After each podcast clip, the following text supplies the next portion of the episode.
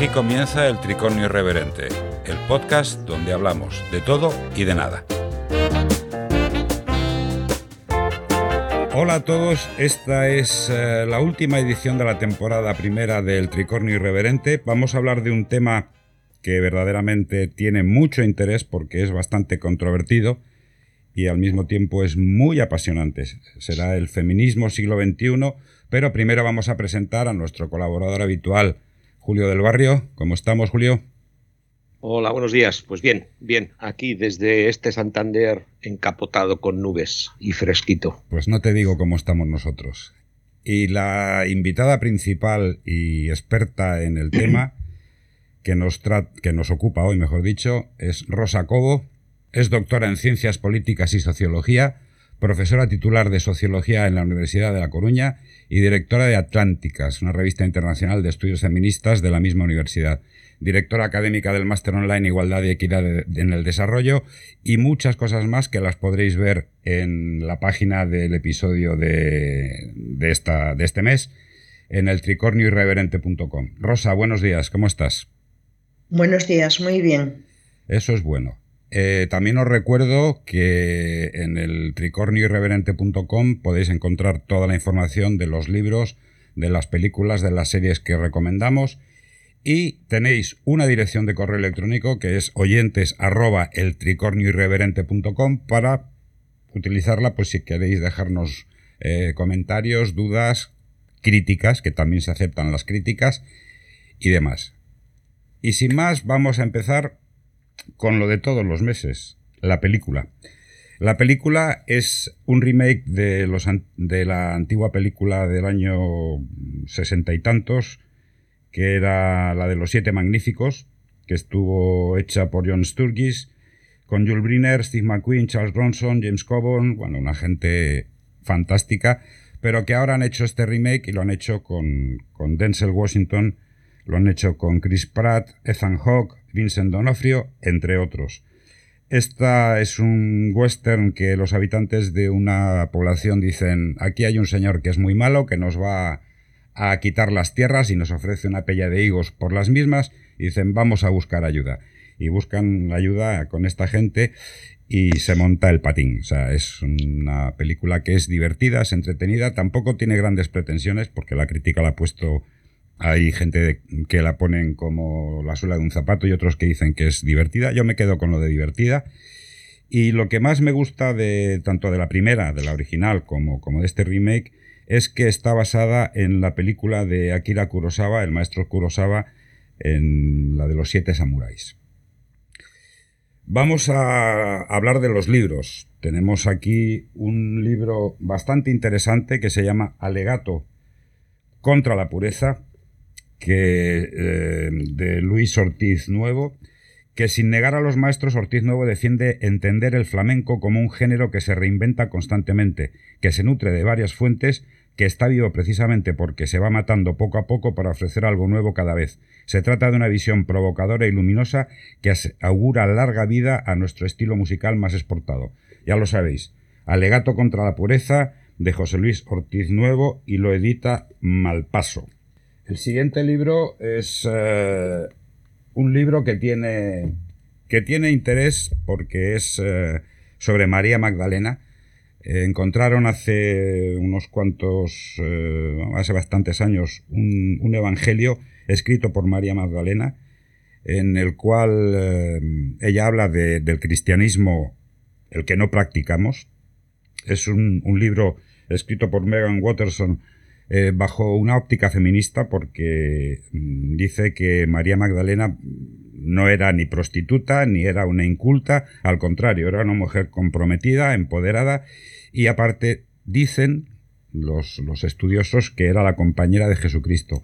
Un libro que sinceramente mm, te, te, puede, te puede mover las cosas inclusive si no eres creyente. Es un libro que a nivel de de la figura de María Magdalena, yo creo que puede ser muy interesante. Está escrito por Megan Watterson y está editado por Sirio. Luego está un libro que a mí me ha dejado completamente, completamente asombrado por, por la, la temática que tiene. Es Jenis Joplin, de Usu Alberdi, una escritora vasca que nos habla en el libro de la historia de una, de una chica y esa chica nos hace un recorrido por la, el País Vasco, por Euskadi, de los últimos 25 años y realmente habla de drogas, habla de la relación de los jóvenes con el terrorismo, habla de SIDA, habla de, relaciones interpersonales. Es un libro realmente, realmente interesante. Jenny Joplin, Uso Alberdi, editado por Consonni. Y el último que tenemos para, para el podcast de hoy es algo que a uno de nuestros invitados le suena, o sea, el breve diccionario de feminismo, escrito por Rosa Cobo y Beatriz Ranea. Y como tenemos aquí a Rosa Cobo, pues evidentemente lo que vamos a hacer es que ella sea la que, la que nos comente brevemente el libro. Rosa, ¿de qué habláis en el breve diccionario de feminismo? Bueno, es un conjunto de, conceptos, eh, de categorías, eh, de términos que tiene la pretensión de dar cuenta de esto que desde la teoría feminista, desde el feminismo más bien, se ha conceptualizado como la cuarta ola feminista. Este movimiento, estos estallidos sociales que se han producido a partir aproximadamente del año 2013, pues no solamente han sido movilizaciones, sino que también eh, han tenido como, como, efecto, por otra parte lógico, eh, pues la resignificación de un marco interpretativo. Bueno, pues en ese marco interpretativo feminista hay muchos conceptos y esos algunos de esos conceptos, yo creo que son aproximadamente 90, escritos por diferentes autoras, pues son los que aparecen en ese libro. Ese libro lo hemos compilado entre Beatriz Ranea eh, y yo misma. Muy bien. Y ya el último que se me olvidaba porque mm, andamos como con el tiempo justo y corriendo, se me olvidaba un libro de un invitado que iba a venir hoy, Iván Sambade, lo que pasa que por problemas de agenda no ha podido estar, y el libro se llama Masculinidades, Violencia e Igualdad, el autocontrol de los hombres como estrategia del poder social. Esto está editado por la Universidad de Valladolid y tiene una pinta de ser súper interesante. De hecho, mm, yo no tengo todavía el libro físicamente, pero el libro me lo voy a leer cuando lo, cuando lo reciba y creo que me voy, me voy a divertir porque mm, siempre estamos entre la masculinidad, la feminidad, eh, lo masculino, lo femenino, y ya sin más, y con estas premisas vamos a entrar en el tema de, hoy, el feminismo siglo XXI. Eh, yo, en primer lugar, te, te, te pediría, Rosa, que nos hicieses una breve historia del feminismo, empezando por dónde, dónde comienza, cuáles son las ideas que empiezan eh, a, tomar, a tomar forma y, la postura de las mujeres eh, eh, respecto a su posición social y su posición como, como mujeres, de las olas, de la primera, la segunda, la tercera, la cuarta ola, y luego ya entraremos en más, en más materia, pero primero una breve historia del feminismo. Bueno, hacer una breve historia del feminismo en tan poquitos minutos, la verdad es que se me, bueno, yo te me hace un poco complicado, se me hace un poco difícil, pero lo vamos a intentar. Bueno, lo primero, creo que antes de pasar a hablar de esta historia del feminismo, lo primero creo que es importantísimo señalar que el feminismo, cuando hablamos de feminismo, de lo que hablamos es fundamentalmente de dos cosas. Lo primero, que el feminismo es un movimiento social igual que existen otros movimientos sociales, igual que existe el movimiento, eh, ha existido más bien históricamente el movimiento obrero o el movimiento ecologista, pues exactamente igual es el movimiento feminista. El feminismo, por lo tanto, y fundamentalmente, es un movimiento social. Ahora bien, al mismo tiempo que el feminismo es un movimiento social, también es una tradición intelectual. Como movimiento social y como tradición intelectual, el feminismo tiene tres siglos de historia. Y esas tres siglos de historia, pues desde la teoría feminista, sobre todo desde la historiografía feminista, pues se han clasificado en olas. ¿Por qué se han clasificado en olas? Se han clasificado en olas por dos motivos diferentes. El primero, porque cuando se habla de historia y se habla de olas, eh, la ola es una imagen muy potente y los movimientos sociales que son críticos y que tienen propuestas eh, a la conciencia de su época necesitan dotarse de eh, metáforas que sean eh, significativas, que sean atrayentes. que den cuenta de lo que están hablando. Eso es, en primer lugar, por lo que se llama, por lo que se habla de olas, Em, en segundo lugar, mm, más allá, más allá de la metáfora, hablar de que el feminismo tiene cuatro olas significa fundamentalmente poner de manifiesto que el feminismo tiene mucha historia, que el feminismo tiene pasado, que el feminismo no es un nuevo movimiento social, sino que es un movimiento social que tiene algo más de tres siglos de historia. La primera ola feminista va a aparecer de una forma tímida, indudablemente, y no podía ser de otra manera, a finales del siglo XVII y se va a consolidar en el siglo XVIII. Toda ola feminista tiene un cuerpo vindicativo, tiene un conjunto de vindicaciones. ¿Cuáles son las vindicaciones de la primera ola? Pues la primera y fundamental es que las mujeres reclamaban, demandaban eh, ser consideradas seres racionales, de la misma manera que los hombres eran considerados seres racionales. Y ser considerada ser racional es la condición de posibilidad para, después ser considerada un sujeto político.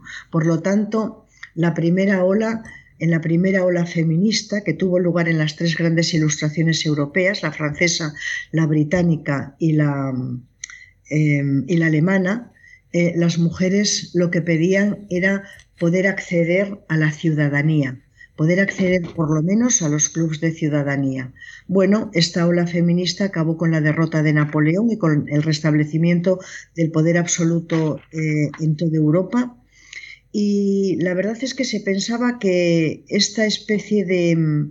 Bueno, esta primera ola tuvo una figura que fue fundamental. Esa figura es eh, eh, Mary Wollstonecraft, y un libro que se llama Vindicación de los Derechos de la Mujer. Hago un inciso, ya que en este programa siempre se habla de, películas, abro un inciso para recomendaros una película ya muy antigua de Gonzalo Suárez que se llama Remando al Viento. Yo no sé si la conocéis, pero en esa película aparece eh, Lord Byron y aparece también el poeta Shelley y aparece Mary Wollstonecraft y aparece Mary Shelley que es la hija, por cierto, la, quien escribió Frankenstein es la hija de Mary Wollstonecraft. Bueno, pues Mary Wollstonecraft escribió un libro en el 1792 que va a ser el libro, digamos, fundacional del feminismo todo el mundo pensaba, y cuando digo todo el mundo lo digo de una forma así, eh, no literal, por supuesto, todo el mundo pensaba que estas ideas feministas que habían surgido y estos pequeños movimientos que se habían producido habían sido una especie como de anomalía histórica y que aquello parecía que iba a cesar. Y efectivamente hubo medio siglo de silencio en el cual las ideas feministas em, parecía que nunca hubiesen existido, hasta que en el año 1848 eh, comenzará la segunda ola feminista y la segunda ola feminista la va a protagonizar el movimiento sufragista. Mientras que la primera ola se desarrolló en Francia, en Italia y en Gran Bretaña, eh, la segunda ola feminista eh, el movimiento sufragista va a aparecer fundamentalmente en dos países, en Estados Unidos y más concretamente en el norte de Estados Unidos y también en Inglaterra. ¿Por qué? Porque la segunda ola feminista, el movimiento sufragista, va a aparecer en países en los que se ha desarrollado o ha comenzado a desarrollarse la revolución industrial. ¿Qué es lo que piden las sufragistas? Las sufragistas piden aquellos derechos que ya podían, eh, que ya que tenían los varones. ¿Cuáles? Pues el derecho de reunión, el derecho a la libertad de expresión, Em, el derecho al voto, por supuesto, en torno a, este, a esta vindicación eh, feminista se desarrolló todo el movimiento sufragista, el derecho a la educación, el derecho a las profesiones, el derecho a la patria potestad compartida, la crítica al matrimonio porque significaba la muerte civil de las mujeres. Fue un movimiento enormemente largo. Comenzó en el 1848 con una declaración que se llamó la Declaración de Seneca Falls o la Declaración de Sentimientos, que tuvo lugar en un pequeño pueblecito que se llamaba Seneca Falls del estado de Nueva York. que tuvo en Inglaterra una figura magnífica, extraordinaria, que en realidad no fue solamente una figura, sino una familia, que fueron las Pankhurst, Emmeline Pankhurst y también sus dos hijas, que fueron, digamos, las eh, dirigentes, por decirlo así de esta manera, eh, que pusieron en pie este, este movimiento, que fue el movimiento sufragista. Eh, fue un movimiento muy largo, duró 70 años y acabó en el año, acabó con la Primera Guerra Mundial y acabó ya concediendo el voto a las mujeres pues en Estados Unidos, comenzó en Nueva Zelanda, en otros países hasta que llegamos a España, donde no se conseguirá el voto eh, hasta el año 1931 y que muy buena medida vendrá de la mano de la grandísima Clara Campoamor. Después de, que el movimiento sufragista haya conseguido bastantes éxitos y, varias vindicaciones se hayan, se hayan alcanzado, va a haber otro momento de silencio, va a ser todo el momento de entreguerras, hasta los años 60. Perdón. hasta los años 50. En los años 50 se va a publicar un libro muy conocido, que ya es un clásico, que será El segundo sexo de Simón de Beauvoir. Era un libro bastante insólito porque no había habido feminismo desde hacía muchas décadas. Eh, cuando Simón de Beauvoir comenzó a escribir este libro ni siquiera era feminista ella solamente tenía conciencia de que ocurría algo y ese algo consistía en que las mujeres tenían una consideración social muy inferior a la que tenían los varones. Quiso explicarse por qué ocurría esto y escribió El segundo sexo. Se ha convertido quizá en el libro más importante del siglo XX. Una década después, una escritora norteamericana, Betty Friedan, va a escribir otro libro muy influyente que se llama La mística de la feminidad. Y estos dos libros, el de Betty Friedan y el de Simone de Beauvoir, van a ser la puerta y el fermento que va a hacer posible el estallido de la tercera ola feminista. La tercera ola feminista va a estar em, eh, mm, protagonizada, por decirlo así, por el feminismo radical. Y el feminismo radical va a tener una característica y es que va a poner el foco en lo que ocurre en el ámbito privado doméstico, en lo que ocurre en las relaciones de poder, en las relaciones eh, en el ámbito privado, en el ámbito íntimo entre hombres y mujeres. Las feministas radicales van a descubrir algunas cosas que nos van a poner eh, los pelos de punta.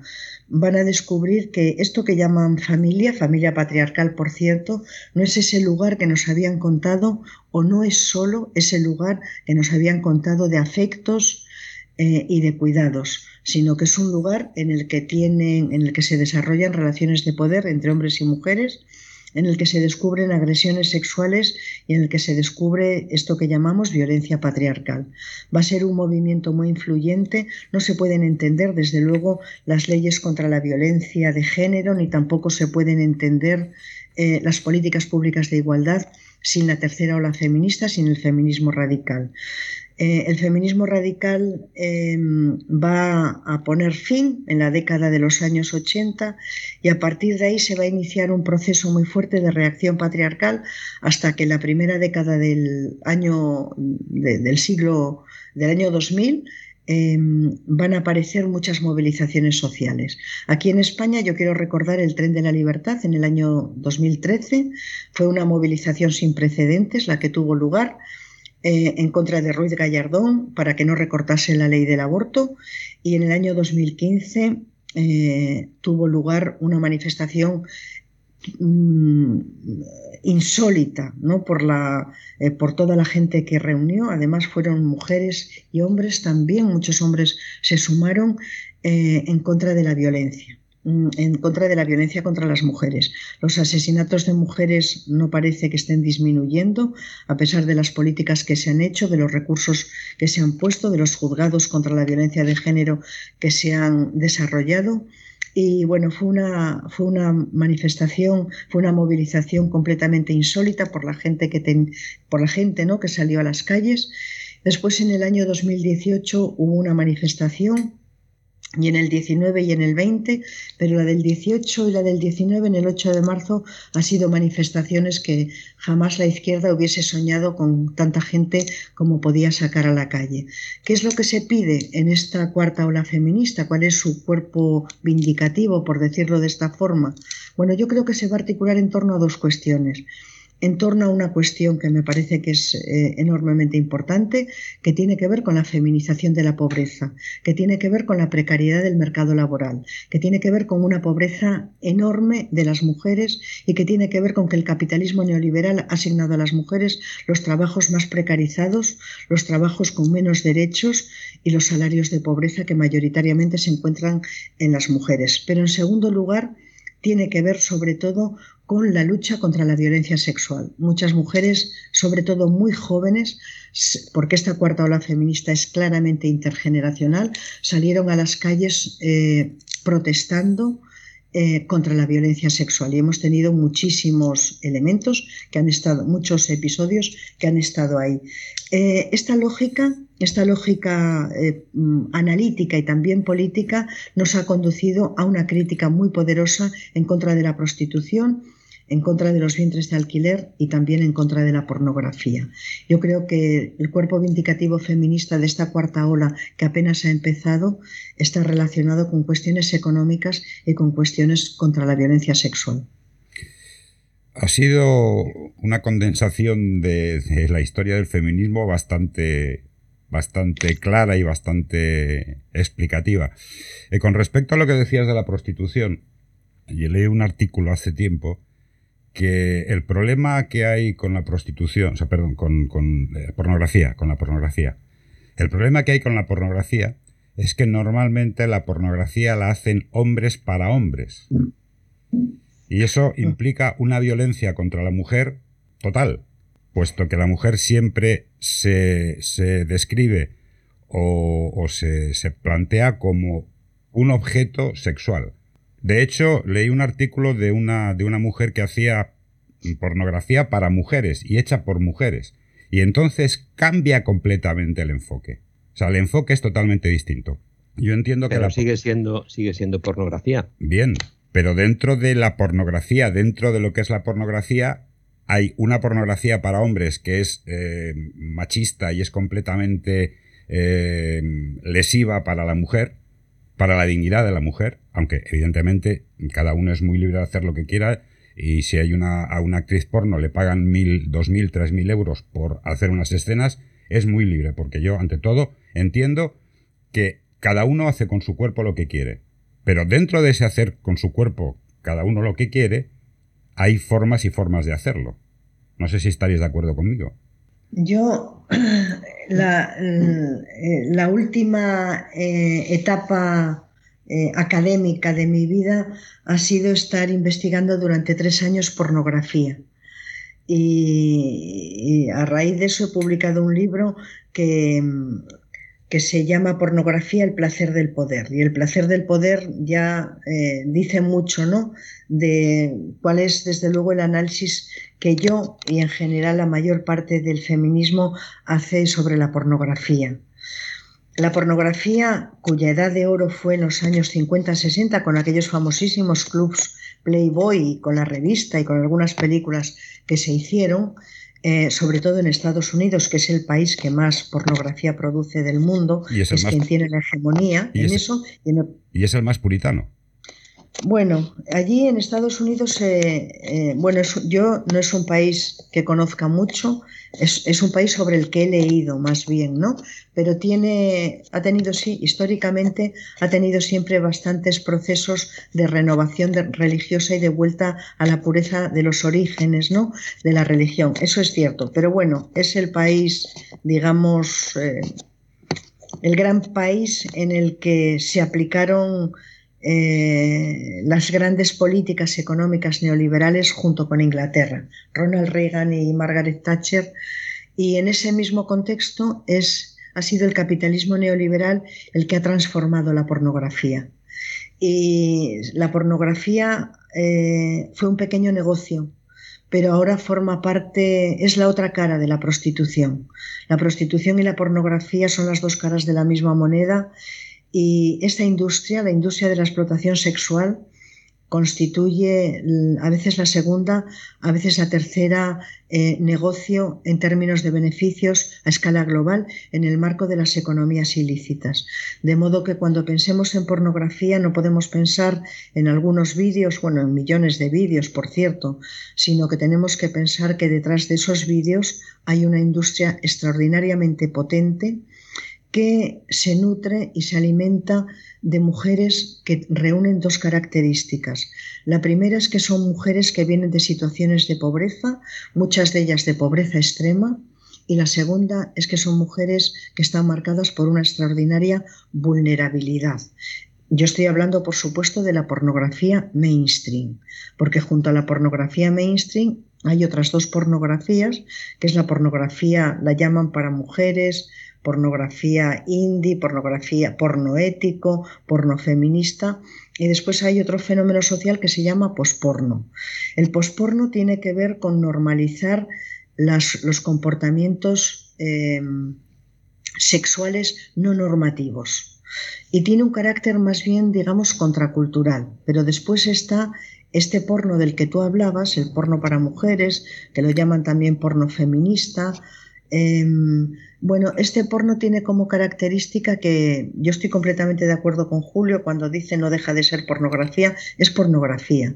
Y en realidad es una pornografía que sigue el mismo esquema que el porno mainstream, pero mucho más suavizado. Es mucho menos sórdido y las mujeres en esos relatos, en esas narraciones, por llamarlo de una manera que, en fin, no sé si le hace justicia, porque es pura basura, esa es la verdad, eh, son receptoras de menos violencia que en la pornografía mainstream. Sin embargo, el esquema es eh, muy parecido.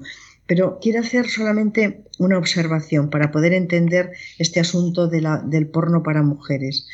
Eh, la pornografía es consumida por algo más de, los dos, de dos, de la gente que consume pornografía, algo más de dos tercios son varones y apenas un tercio son mujeres.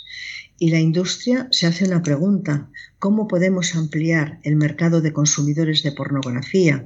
Pues lo podemos ampliar por donde menos consumidores hay, que es por la parte de las mujeres.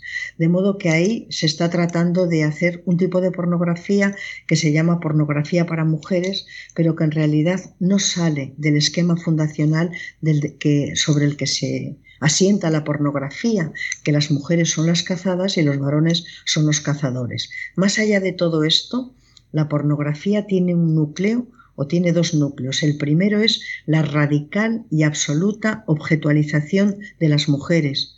En la pornografía las mujeres son solamente objetos en primer lugar y en segundo lugar esos objetos son receptores de violencia en la pornografía como en la prostitución, las mujeres son mercancías. Las mujeres han entrado en ese gran mercado que ha puesto en pie el capitalismo neoliberal a través de la industria de la explotación sexual. Vamos a pasar a otro, a otro tema que creo que, es eh, interesante sacarlo a colación. ¿Cuál es la diferencia entre hombres y mujeres? Rosa. Bueno, esa es una esa es una pregunta realmente muy difícil de, muy difícil de responder, porque podríamos hablar de diferencias biológicas y anatómicas o podríamos hablar de diferencias histórico-culturales, de diferencias sociales. Em, las diferencias sociales, yo creo, o las diferencias de orden social, político, económico, cultural, yo creo que están muy claras y que tienen rasgos comunes en todas las partes del mundo. Los varones en todas las sociedades tienen una posición de hegemonía, tienen una posición de poder y em, acaparan la mayoría de los recursos, de todos los recursos, tanto de alimentación como de recursos económicos, como recursos de autoridad, como recursos militares, como políticos, en fin, esto es algo que yo creo que ni siquiera merece mucha, eh, mucha discusión porque está clarísima. Las feministas nos hemos puesto en pie desde hace tres siglos y hemos articulado un movimiento y también hemos articulado un pensamiento porque nos resulta inaceptable que haya dos tipos de personas el primer, eh, quienes están en una posición de poder y quienes están en una posición de subordinación. Y todas estas olas feministas de las que hemos hablado tienen como objetivo desactivar todos los privilegios masculinos y también desactivar pues toda la estratificación em, estamental. Eh, perdón, toda la, eh, toda la estratificación Mm, no sé cómo llamarla, ¿no? sexual o toda la estratificación de género. Ahora, ¿hay diferencias biológicas entre hombres y mujeres? Claro que las hay. Y esas diferencias biológicas que hay entre hombres y mujeres son precisamente el punto de partida sobre el que se ha construido toda la inferioridad y la subordinación de las mujeres. Las mujeres, decían las feministas radicales, y yo estoy muy de acuerdo con ellas, desde luego, em, su opresión eh, se apoyaba sobre el control masculino sobre las capacidades sexuales y reproductivas de las mujeres. Si no, no podríamos explicarnos la violencia sexual, no podríamos explicar la prostitución, no podríamos explicar la pornografía, no podríamos explicar los vientres de alquiler. Rosa, te quiero hacer, te quiero hacer una pregunta en base un poco a toda esta historia. Yo aquí he cogido mis pequeños apuntes sobre las cuatro las que has descrito y en base también a lo que acabamos de hablar. Pregunta, ¿una feminista consume porno? ¿Una feminista directora de una empresa que tiene que estrujar a sus trabajadores porque tiene que sacar un beneficio económico? ¿Se comporta como el jefe varón masculino que es el, el pi, pitido, porque eso es lo que el trabajador de los, de las, de los estratos inferiores llama a su jefe opresor, la mujer feminista hace eso mismo. Es decir, eh, estamos intentando con el feminismo, por lo que has descrito, eh, equilibrar una balanza que está totalmente descompensada, por lo que es todo el desarrollo histórico-cultural desde, vamos, yo iría hasta la prehistoria. El hombre era el que salía con la porra a pegar los palos y a cazar los bichos y traer la comida a casa a la cueva, que era donde estaba la, mujer con sus, con sus niños, ¿no? Entonces, trasladando eso, intentamos nivelar esa balanza que está totalmente descompensada y no crees que ese feminismo lo que, lo que, va, lo que va a acabar consiguiendo es dar la vuelta a la tortilla y que realmente el oprimido sea el hombre y la que está ahí arriba sea la mujer? He hecho tres preguntas en, en uno. ¿Cuál es tu visión sobre esto? No, de ninguna de las maneras.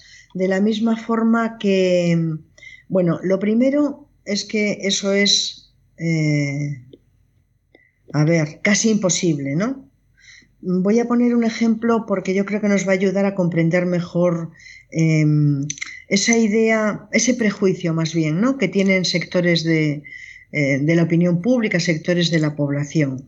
Mirad, el movimiento obrero a partir de mediados del siglo XIX y hasta los años 60, quizá hasta los años 70, es decir, hasta ese momento en el que aparecen las primeras políticas económicas neoliberales en Chile, por cierto, eh, ha sido un movimiento extraordinariamente potente en algunas partes del mundo, por supuesto, donde había fábricas, donde había revolución industrial.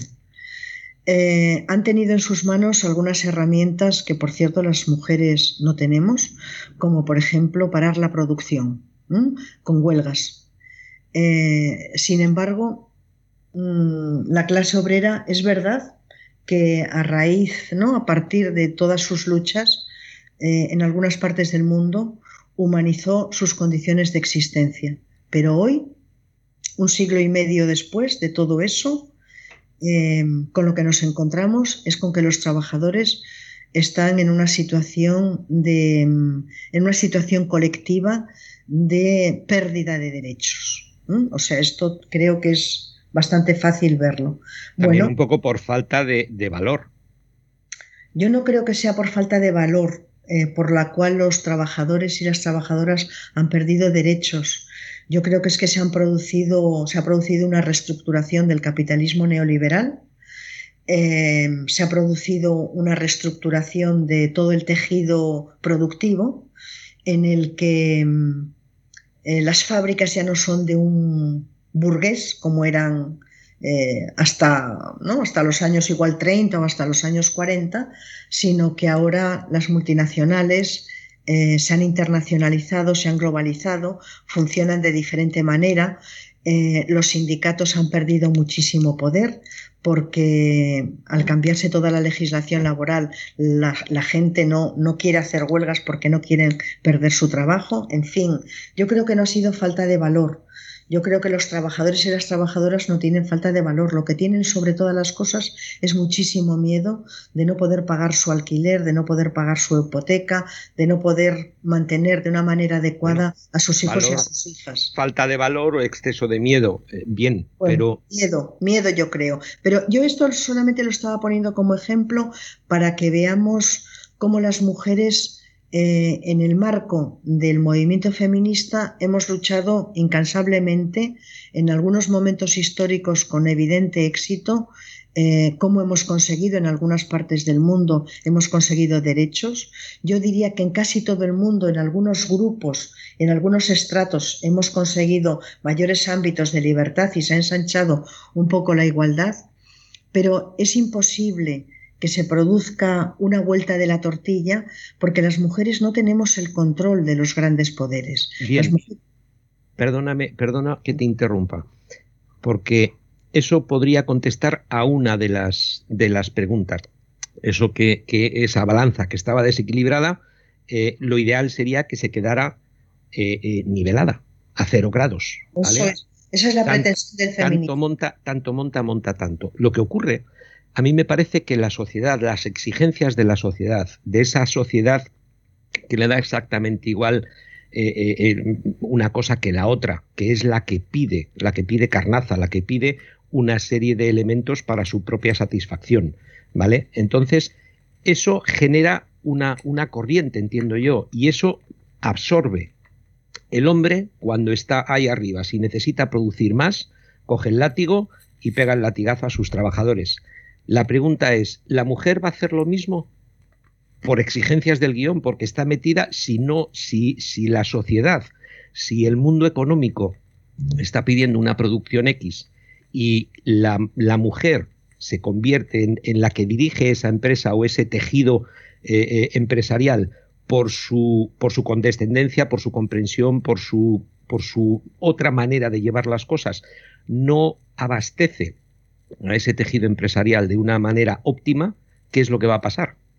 ¿Entiendes? ¿No será que es necesario que el que está ahí arriba pegue el latigazo? Vamos ¿La a haría lo mismo? Vamos a ver.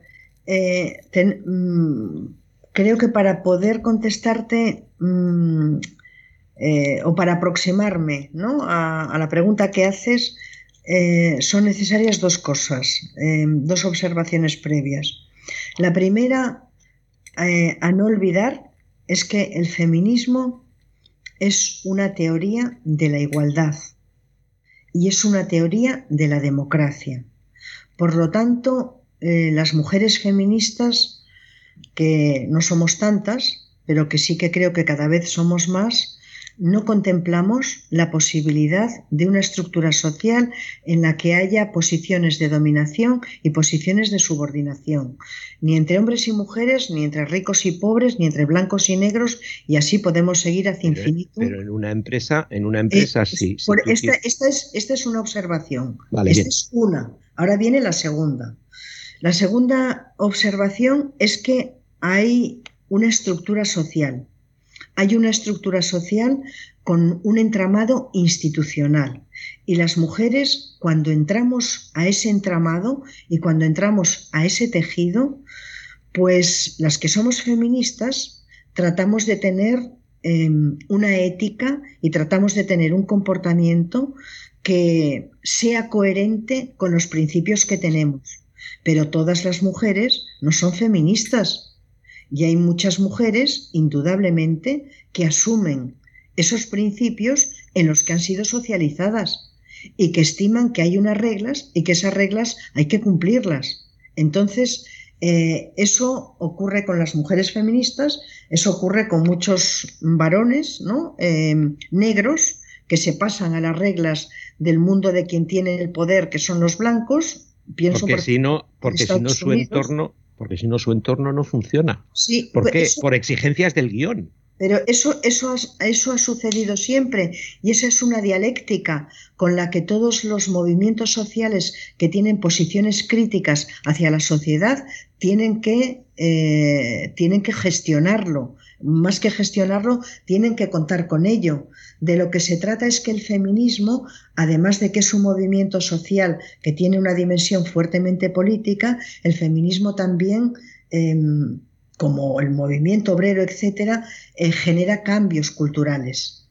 Y esos cambios culturales, pero el feminismo no tiene la llave para cambiar la sociedad, ni tiene la llave para destruir las multinacionales, ni tiene la llave para combatir la feminización de la pobreza. Desde ese punto de vista, el feminismo es un movimiento social crítico que tiene como objetivo que las mujeres alcancen posiciones de igualdad eh, como la que tienen los varones, que ensanchen sus niveles de libertad. Ahora bien, la sociedad, esta sociedad en la que vivimos, a pesar de que, en fin, a pesar de que se trata de ocultarlo, es una sociedad eh, que está nucleada también en torno a una estratificación de clase por supuesto, y a estratificaciones raciales, por supuesto, y a estratificaciones culturales, por supuestísimo.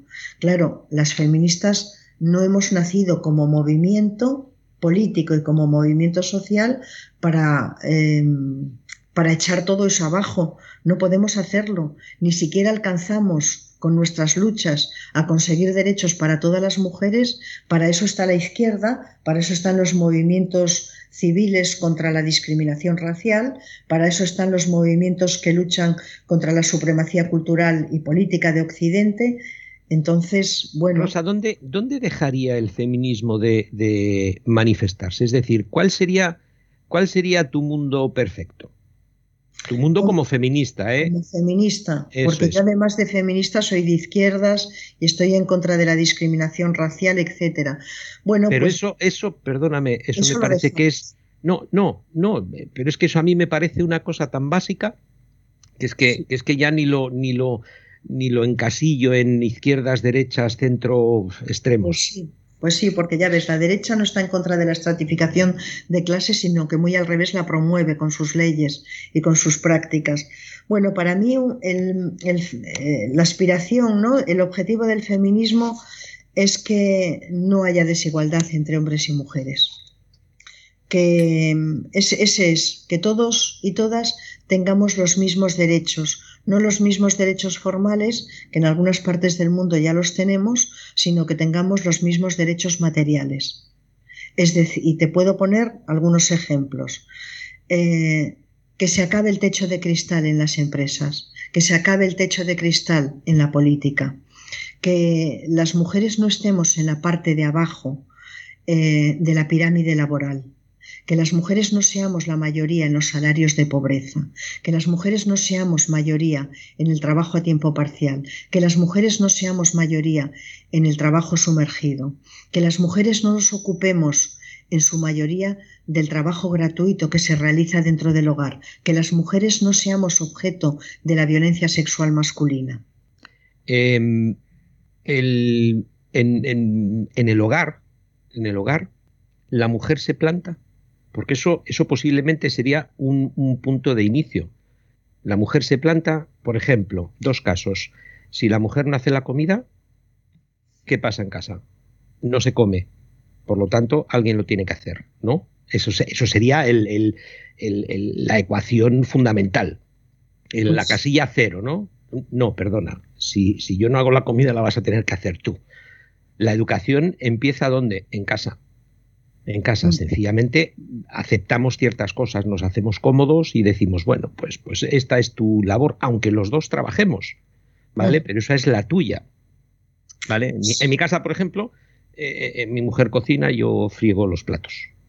Entonces ahí tenemos un, un, equilibrio, por ejemplo, como ejemplo, ¿vale? Entonces la mujer se planta, eh, la mujer, por ejemplo, en cuanto a la violencia de género, la dan la primera torta y realmente ya se planta ahí y dice tú a mí no me pones la mano encima o hay una serie de factores condicionantes que dice bueno vamos a dar una segunda oportunidad a mí mi mujer me pone la mano encima y es la última noche que pasamos juntos ¿Por qué? Porque la agresión a mí me parece que es una falta de respeto, ese respeto íntimo que tienes que tener con un conviviente, que, que ya hayas roto amarras, hayas roto cualquier tipo de relación que puedas tener. Entonces eso, ¿por qué se siguen dando esos casos? Porque normalmente la violencia de género no es, no vamos a, la policía el primer día que nos dan una torta, sino que ya vamos cuando, cuando tenemos siete piernas rotas. Hemos ido al hospital que ya nos conocen, ya, nos ya, ya tenemos hasta una habitación reservada. Entonces, ¿qué es lo que pasa ahí? Bueno, no se puede entender, no se puede entender la posición de subordinación o la posición de inferioridad de un colectivo social, sea el que sea, ¿eh? sea el que sea, nosotras, las mujeres, no somos un colectivo, desde luego, somos un genérico que somos la mitad de la población, pero una sociedad que está estratificada en clases, en las que hay, eh, que está estratificada en grupos culturales, que está estratificada en grupos raciales, eh, esa estratificación, ese dominio, solamente puede reproducirse históricamente si quienes están en posiciones de subordinación y en posiciones de poder han sido socializados para aceptar esas pautas, esas lógicas, eh, esas estructuras sociales. Por lo tanto, las mujeres desde las niñas, desde el mismo instante casi en el que nacen, reciben mandatos socializadores que las colocan en posiciones de inferioridad, que las colocan en posiciones de subordinación. ¿O pensáis que es una casualidad que una niña eh, cuando tiene un año eh, se le den muñecas? ¿Os parece que es una casualidad que a una niña le regalen una cocina o que le regalen un carrito para que lleve a los muñecos o a las muñecas ¿O es una casualidad que le regalen una plancha? ¿Es una casualidad que a los niños les regalen pistolas, que les regalen puzzles, que, les regalen eh, legos, etcétera? No es una casualidad. Eh, es una, y es una casualidad que al niño eh, no le obliguen a limpiar su cuarto y en cambio a la niña sí. Efectivamente. Nada pues eso entonces parte todo de la raíz, parte de la familia. La, familia, eh, la familia patriarcal, por cierto, tiene un carácter fundacional en la situación de subordinación eh, histórica de las mujeres, sin ninguna duda. Desde el momento en el que nacemos, niños y niñas, hombres y mujeres, estamos recibiendo mandatos socializadores que están diferenciados. Los hombres, dice una antropóloga vasca que se llama Teresa del Valle, los hombres son socializados para el poder. Y utilizo el término de poder en un sentido amplio. Y las mujeres estamos socializadas para el no poder. Y eso marca las biografías de los hombres y marca las biografías de las mujeres. Y esa socialización diferenciada para, para la hegemonía y para la subordinación se proyecta y se encarna en todo el sistema social. Entonces es muy difícil que las mujeres se planten. Es muy difícil. Claro que muchas lo hemos hecho, por supuesto, y muchas hemos querido construir otro tipo de relaciones marcadas por la igualdad. Pero es que mm, eh, somos millones de personas en este país, somos millones de personas eh, en todo el mundo y tenemos que contar con que las niñas eh, nacen y, se, y viven y se van educando y se van socializando en la idea, como diría Simón de Beauvoir, de que son el segundo sexo. Después modificar eso es muy difícil, pero como yo digo a mis alumnas y como yo digo cuando doy charlas, em, hay vida después de la muerte. Yo también nací en una familia patriarcal, extraordinariamente patriarcal, y con los años eh, fui haciendo eh, fui construyéndome de una manera distinta. Y sin embargo tengo una hija a la que trato de, eh, bueno, a la que en la medida en que yo puedo, que puedo poco, envío mandatos socializadores eh, de igualdad, por decirlo así, y me doy cuenta de lo extraordinariamente difícil que es, porque está recibiendo continuamente los mandatos de los grupos de, de sus grupos de compañeros Em, del instituto, de la universidad, eh, porque está recibiendo la publicidad, eh, porque está recibiendo em, el cine, eh, las series de televisión. Y ahí, de esos lugares, emanan subtextos que son difíciles de que ellas puedan ellas y ellos, por cierto, puedan interpretarlos adecuadamente, que nos sitúan en lugares distintos de la vida social. Yo, si me permitís un inciso, eh, no hay que irse mucho tiempo atrás. Cuando la dictadura existía lo que se llamaba la sección femenina y que tenía como función principal eh, el enseñar y educar a la mujer para sus labores. O sea, era, era una, ¿cómo diría yo? Era una, una mm, eh, declaración de, machismo. Carlos, pero incluso antes de la dictadura había libros de, de comportamiento cívico eh, en la cual la mujer tenía que estar predispuesta para cuando su marido viniera de trabajar, ponerle las zapatillas, y eso lo he visto yo en libros con dibujitos, ¿vale? Y le quitan las zapatillas y el marido se pone ahí a fumar su puro bien gordo y la mujer le pone las zapatillas y le trae la taza de té o el whisky. Sí, pero... ¿Me entiendes? O sea, incluso eso antes de la dictadura. No, no, no, no mezclemos la política, que en la política puede tener cierta influencia en todo esto, no lo quito. Pero, pero yo creo que esto es mucho más eh, entorno social, entorno educacional, independientemente de la política, porque esto viene a través del tiempo. Por, ejemplo, eh, cuando la mujer estaba en la, estábamos en la, en la, dictadura, y vuelvo a remitirme porque era un, eh, fue una época súper machista, la mujer no podía salir sola a la calle. No podía. No podía abrir cuentas corrientes y tener su dinero propio. Hasta los años 80 no se derogó esa ley. Carlos, ¿y antes de la dictadura también? No, con la República no. Con la República, la República ¿En la República la mujer tenía los mismos derechos que el hombre? Pues si no los tenía, y Rosa nos lo va, nos lo va a ratificar, tenía muchos más derechos que en la dictadura.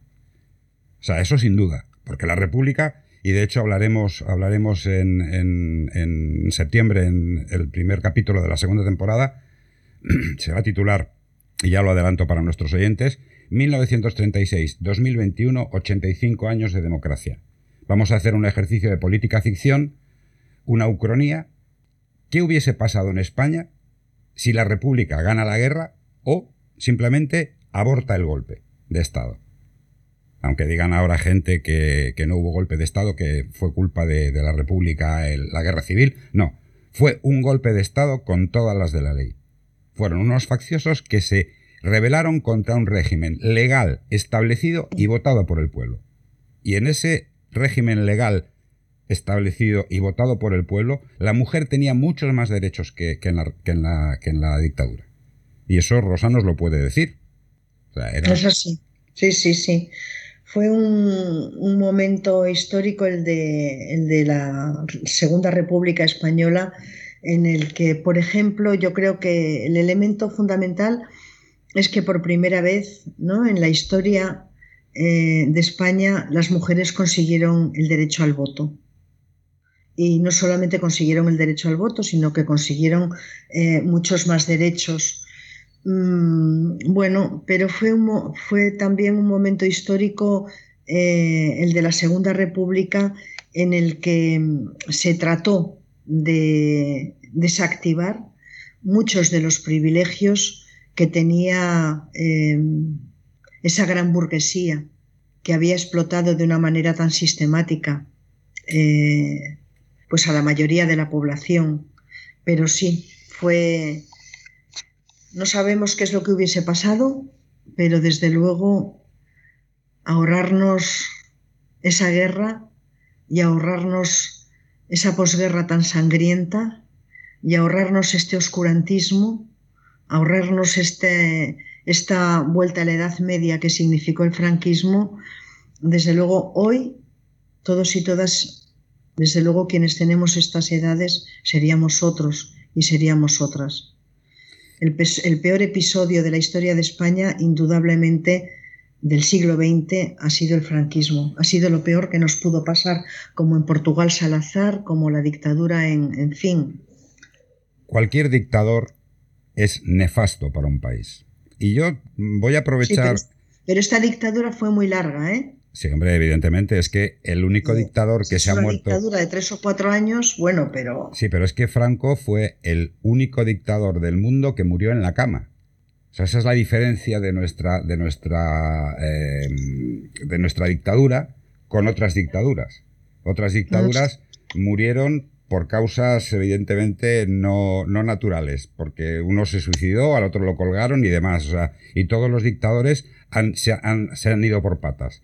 Pero el único que murió en la cama fue Franco. O sea, eso es, es una cosa, vamos, es, es, incontestable.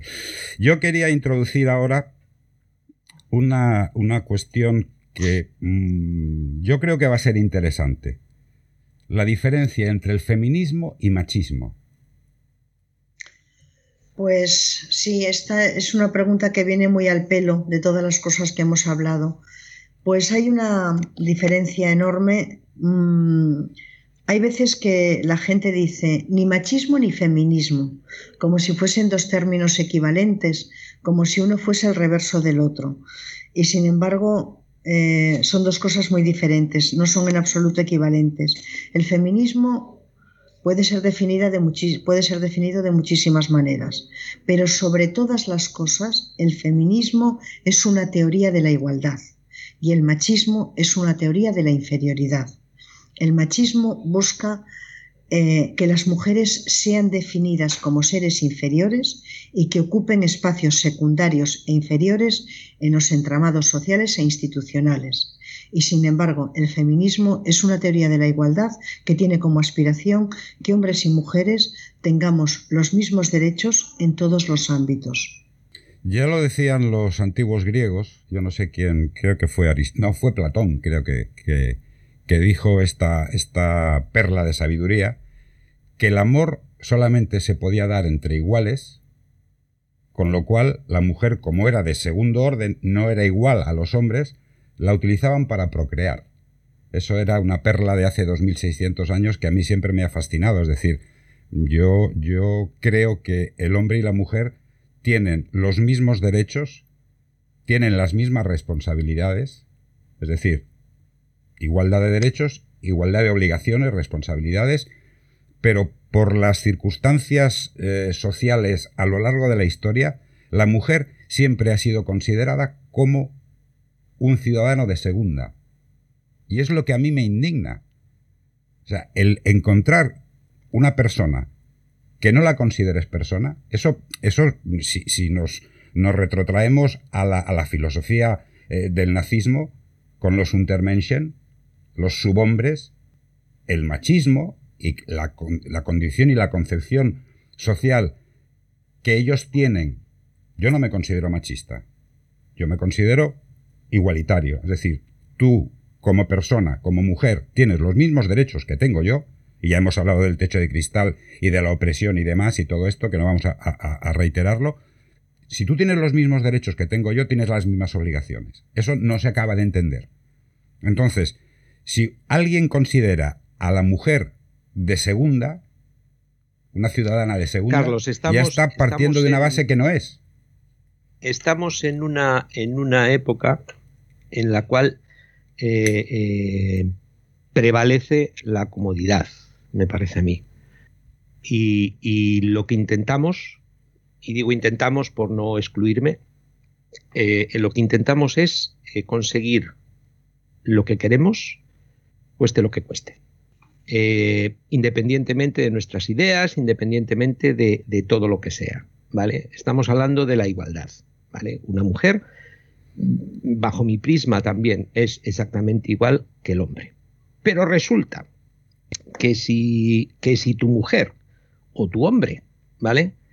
Em, tienes repartidas cuatro cosas en casa, ¿vale? Tú haces cuatro y, y, tu pareja hace cuatro. Pero resulta que tu pareja, no me digas por qué razón, empieza a hacer cinco, tú te dejas querer. Ya estás rompiendo el statu quo, ¿vale? pero eso... Entonces, no me digas que es la que no que al final somos así. Es, yo creo que todo esto radica en que el género humano es así. Son condicionamientos sociales, son condicionamientos que están imbuidos en, la psique masculina desde hace miles de años. Yo simplemente me acuerdo de, un, de una viñeta de un, de un cómic que vi, que veías al tío con la porra en el hombro y la mujer, la hembra, cogida de, de, la cabellera y la iba arrastrando. Esta es mía porque la he cazado yo. Y ahora miras, y ahora miras las redes sociales y quiénes son las chicas que tienen más seguidores. Las que están haciendo hot, las, hot Las que más enseñan. Pues eso. Las que más enseñan. ¿Esas son feministas o son gilipollas? Yo no sé si son feministas o son gilipollas o son simplemente eh, que dicen yo tengo un cuerpo y a mí me pagan por enseñarlo. Están a lo que están. Que cuidado, que es que pasa lo mismo con los chicos. Si hay un chico que tiene un cuerpazo, porque, porque Dios ha sido generoso con su, con su cuerpo, pues resulta que tiene un cuerpazo de miedo y dice, yo si puedo sacar dinero aquí enseñando mis pectorales y mis bíceps, pues lo voy a hacer. Entonces va y lo hace. Sí, pero a mí... ¿Eso no es una especie de prostitución? Mm. Eso es la sociedad. Eh, vamos a lo fácil, porque ahí no tienes que levantarte todos los días a las 7 de la mañana a ir a trabajar. Pero a mí me, hace, me hace mucha gracia que un, hombre enseña sus pectorales y una mujer no puede enseñar sus pechos. O sea, estamos Pero que lo hacen, Carlos. No, no, no. Instagram, Instagram te, bloquea la imagen. Tiene que ser pixelado. O sea, eso me parece de un machismo increíble. Porque vamos a ver, yo entiendo una cosa. Y creo no, de un machismo no. Si buscamos igualdad, si, si una mujer no puede enseñar el pecho desnudo, pues entonces la estamos igualando al hombre. No, el hombre. Le estamos, le estamos pixelando. No puede enseñar los pezones. De hecho, hay un movimiento en hay un movimiento en Instagram que se llama Free the Nipple y que las mujeres exigen que puedan mostrar sus pechos. Si una mujer quiere mostrar sus pechos, es evidentemente lícito y legal, puede hacer lo que guste. Lo que yo no entiendo es la hipocresía que tiene Instagram y otras y otras redes sociales que al hombre le ponen todos sus atributos al aire y la mujer pixelado. Rosa, ¿tú qué opinas de esto? Bueno, dos cosas. La primera, mm, no me resisto a contestar a Julio una afirmación que ha hecho de que el género humano es así. Yo no estoy muy de acuerdo con que el género humano es así. Eh, no estoy de acuerdo con esa afirmación eh, que indudablemente puedes tener una parte de razón. Yo creo que la discusión es otra. Yo lo que sí creo es que la gente hace todo aquello que puede hacer. Cuando tenemos la posibilidad de mm, desarrollar un privilegio, eh, lo desarrollamos. Claro. No, igual no todo el mundo, porque hay gente que tiene ética, pero yo creo que tenemos que hablar más bien en términos de, en términos de cómo construimos cómo regulamos eh, mm, la sociedad en la que vivimos. El problema es que tenemos que poner muchos límites mm, para, quienes tienen para que quienes tienen posiciones de hegemonía eh, no desarrollen esos privilegios, porque el privilegio de uno siempre, siempre es la falta de derechos de otro. Claro. Entonces, tenemos que regular la sociedad de maneras que son muy distintas.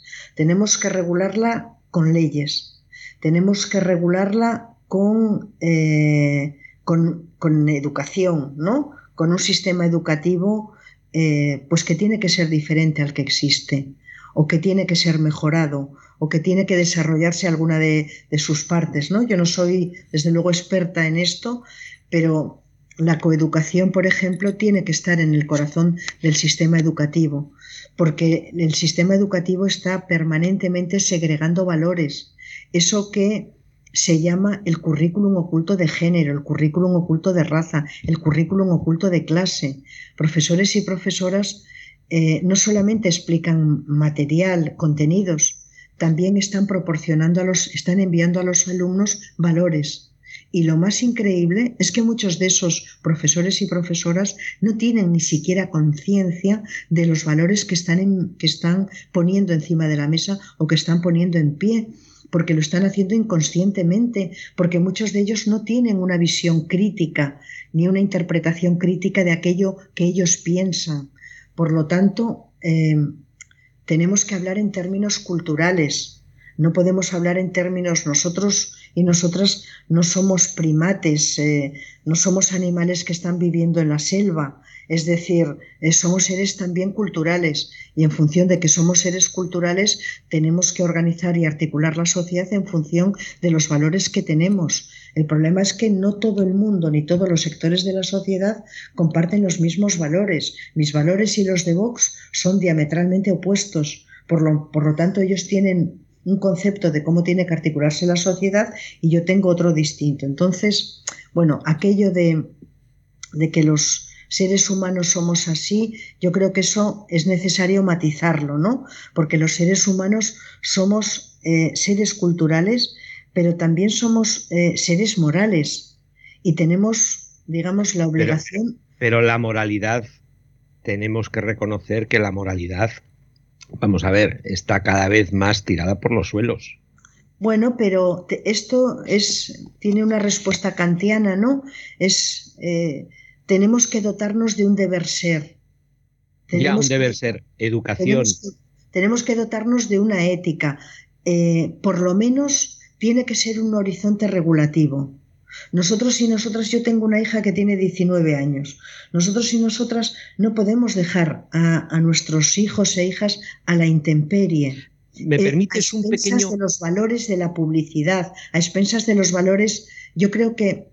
Eh, claro, es que todo nace en casa, es, lo que hemos dicho antes. La educación la tiene que dar el padre y la madre, la tenemos que dar en casa. Pero, Julio, ¿tú tienes hijos, e hijas? No, no, pero formo, soy, soy educador doy información. Pues si tuvieses, si quienes, eh, yo no sé si tú, Carlos, tienes eh, hijos eh, o hijas. Bueno, yo la primera, yo soy feminista desde hace algo más de 30 años. Em, al principio, eh, y yo entré al feminismo, no, no entré desde el activismo político, sino que entré en realidad haciendo una tesis con Celia Morós. Entré desde, ¿no? desde la investigación, por decirlo así. Yo recuerdo eh, desde hace ya pues, más de 20 años dar charlas, dar cursos a todo tipo de públicos, a todo tipo de auditorios, hasta que tuve a mi hija. Y cuando tuve a mi hija, eh, vi, vi en qué consiste la socialización. Y yo al principio, de una manera muy ingenua, pensaba que mm, todos los valores y la manera que teníamos de vivir en casa, y en fin, yo pensaba que eso iba a ser un elemento eh, crucial, esencial, en términos socializadores para ella. Mi sorpresa ha sido que la fuerza que tiene la familia es una fuerza relativa, porque la familia es un elemento de los muchísimos otras instancias que están emitiendo permanentemente eh, mensajes y mandatos socializadores para chicos y chicas, para niños y niñas. Entonces yo tengo esta, ¿no? esta ilusión, que igual es una ilusión, tengo esta esperanza, pero que igual no es un, en realidad va a ser una ilusión. Y es que todo aquello que mi hija ha visto en casa, dentro de 10 años, muy probablemente tenga unos efectos mucho más sólidos de los que lo tiene ahora. Pero ahora la socialización que, que prima es eh, la de sus amigos, eh, la de la televisión, eh, la del cine, la de las series de televisión, eh, la de la publicidad, eh, la de todos esos prejuicios que... Se te olvidan las redes sociales. Eso es importante, porque los niños hoy salen con un teléfono móvil en la mano. Totalmente. Pero mira, Julio, yo hice todo lo posible para que mi hija no tuviese un móvil hasta que tuvo 13 o 14 años. Yo lo prohibiría hasta, hasta mayoría de edad, fíjate lo que te digo. ¿Sabes lo que hice a partir de que le regalaron el móvil? Pues no se lo dejaba por la noche, se lo dejaba solamente horas eh, muy concretas, a ratos, para que se comunicase y tal. Imposible. Las redes sociales envuelven completamente la vida de nuestros adolescentes. Pero no, no lo dejamos un poco también por conveniencia. Hombre, porque están entretenidos. Indudablemente. Tú no, has, visto al típico padre que están en el restaurante, el niño está montando lío y. Toma el móvil, anda, juega un poquitín, entretente. Eso lo he visto muchas veces, pero fíjate que yo te estoy hablando de alguien como yo, que he sido eh, estrictísima en el manejo del móvil, mucho. Y a pesar de todo eso, eh, los lugares en los que se socializan y las redes sociales em, hacen eh, que desde luego yo lo he visto y no es mi caso porque yo lo comento, lo he comentado con, en fin, con compañeras, con compañeros, con amigos, con amigas y el resultado es el mismo.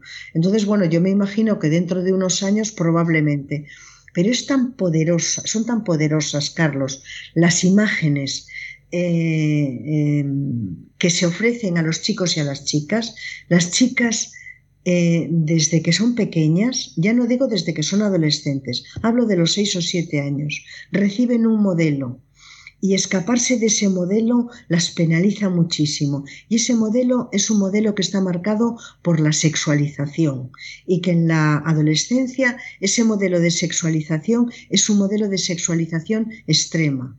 Y es extraordinariamente difícil que ellas puedan salirse de ese esquema que se les ofrece como el esquema que es legítimo y que se les ofrece como el esquema que les va a permitir tener relaciones eh, de, ¿no? con otros y con otras adolescentes. Entonces, yo esa idea de por qué ellas podrían enseñar y enseñar no está bien visto y por qué yo esa idea eh, la pongo un poco en cuestión. Y la pongo un poco en cuestión porque ellas están recibiendo permanentemente mandatos de que deben enseñar. Y, enseñar para ellas no tiene la misma connotación que enseñar para ellos. Me decía mi hija la semana pasada eh, de un amigo suyo que ha ligado con una chavala, mm, tienen 20 años, 18, 19, y decía, yo al principio pensaba que tú eras una facilona. Es decir, es que tenéis que saber que nuestros chicos y chicas siguen funcionando con valores que son de los años 30. Claro. A pesar, está claro. A pesar de la, de, no, de, de la apariencia. Es una apariencia de libertad extrema, pero es una apariencia de libertad extrema falsa, completamente falsa. Efectivamente. Yo efectivamente. Y, y, luego lo que, lo que se ve ahí, lo que se ve ahí es como una, como una, todo se encadena. Si mi mejor amiga eh, hace un selfie sacando la lengua, cosa que yo nunca he entendido, porque es, es, para mí es vomitivo, y desde aquí digo a todas las niñas que sacan las fotos con la lengua, yo he tenido alumnas que lo han hecho, las digo, sois idiotas, con todo el respeto del mundo y con todo el cariño también, porque es que, bueno, pues si esta chica lo hace, su amiga lo va a hacer y la otra también, y la vecina también, y luego se juntan todas las amigas y se sacan la foto con la lengua fuera. ¿Cuál es el mensaje? ¿Qué es lo que estamos haciendo? Estamos como borregos. Eso es lo que pasa, ¿entiendes? Y las redes sociales es lo que hacen a, a un grupo de la sociedad que todavía está en formación, que se piensan que saben todo y no tienen ni idea todavía, ¿vale? Bueno, pues se piensan que tienen control de la situación y están sencillamente siguiendo un poco y no se dan cuenta de la repercusión que tiene eso. Yo me saco una foto del culo y se la mando a mi novio. Vale, pero es que luego tu novio, cuando le has dejado, ¿qué es lo que hace con esa foto tuya? es que no, a sus amigos. Efectivamente, incluso estando con ella, porque dice, esta, ¿cómo voy a acabar yo con una tía que me manda una foto del culo? Por eso que es, este, desde, desde el análisis feminista, solamente podemos entender que las mujeres, también los hombres, pero de distinta manera, que las chicas, también los chicos, pero de distinta manera, eh, no escribimos el guion. No escribimos el guion de nuestra vida. Interpretamos un guion que se nos da escrito. Y si no comprendemos esto, es muy difícil entender cuál es la lógica de la reproducción de los valores y de las estructuras sociales. ¿Y no será que tenemos o damos a, estos chavales jóvenes. yo digo chavales y no digo chavales y chavalas, porque yo entiendo el... Antes me he dado cuenta, Rosa, que decías eh, chicos y chicas. Eh, eh, y otros y otros otras palabras que decías en masculino y en, y en femenino. Yo sigo creyendo en el genérico. Los niños, los niños, para mí, yo desde pequeño aprendí los niños de mi clase y era una clase mixta. Entonces, para mí los niños son niños y niñas, sin, sin despreciar, ¿vale? Sin despreciar al género femenino. permíteme que haga, permíteme que yo em, me pasé toda la vida entera hasta que me hice feminista, claro, hablando en masculino, hablando en ese masculino que integra. Pero con el feminismo aprendí que lo que no se nombra no existe. Yo eh, no sé cómo va a derivar esto, ¿no?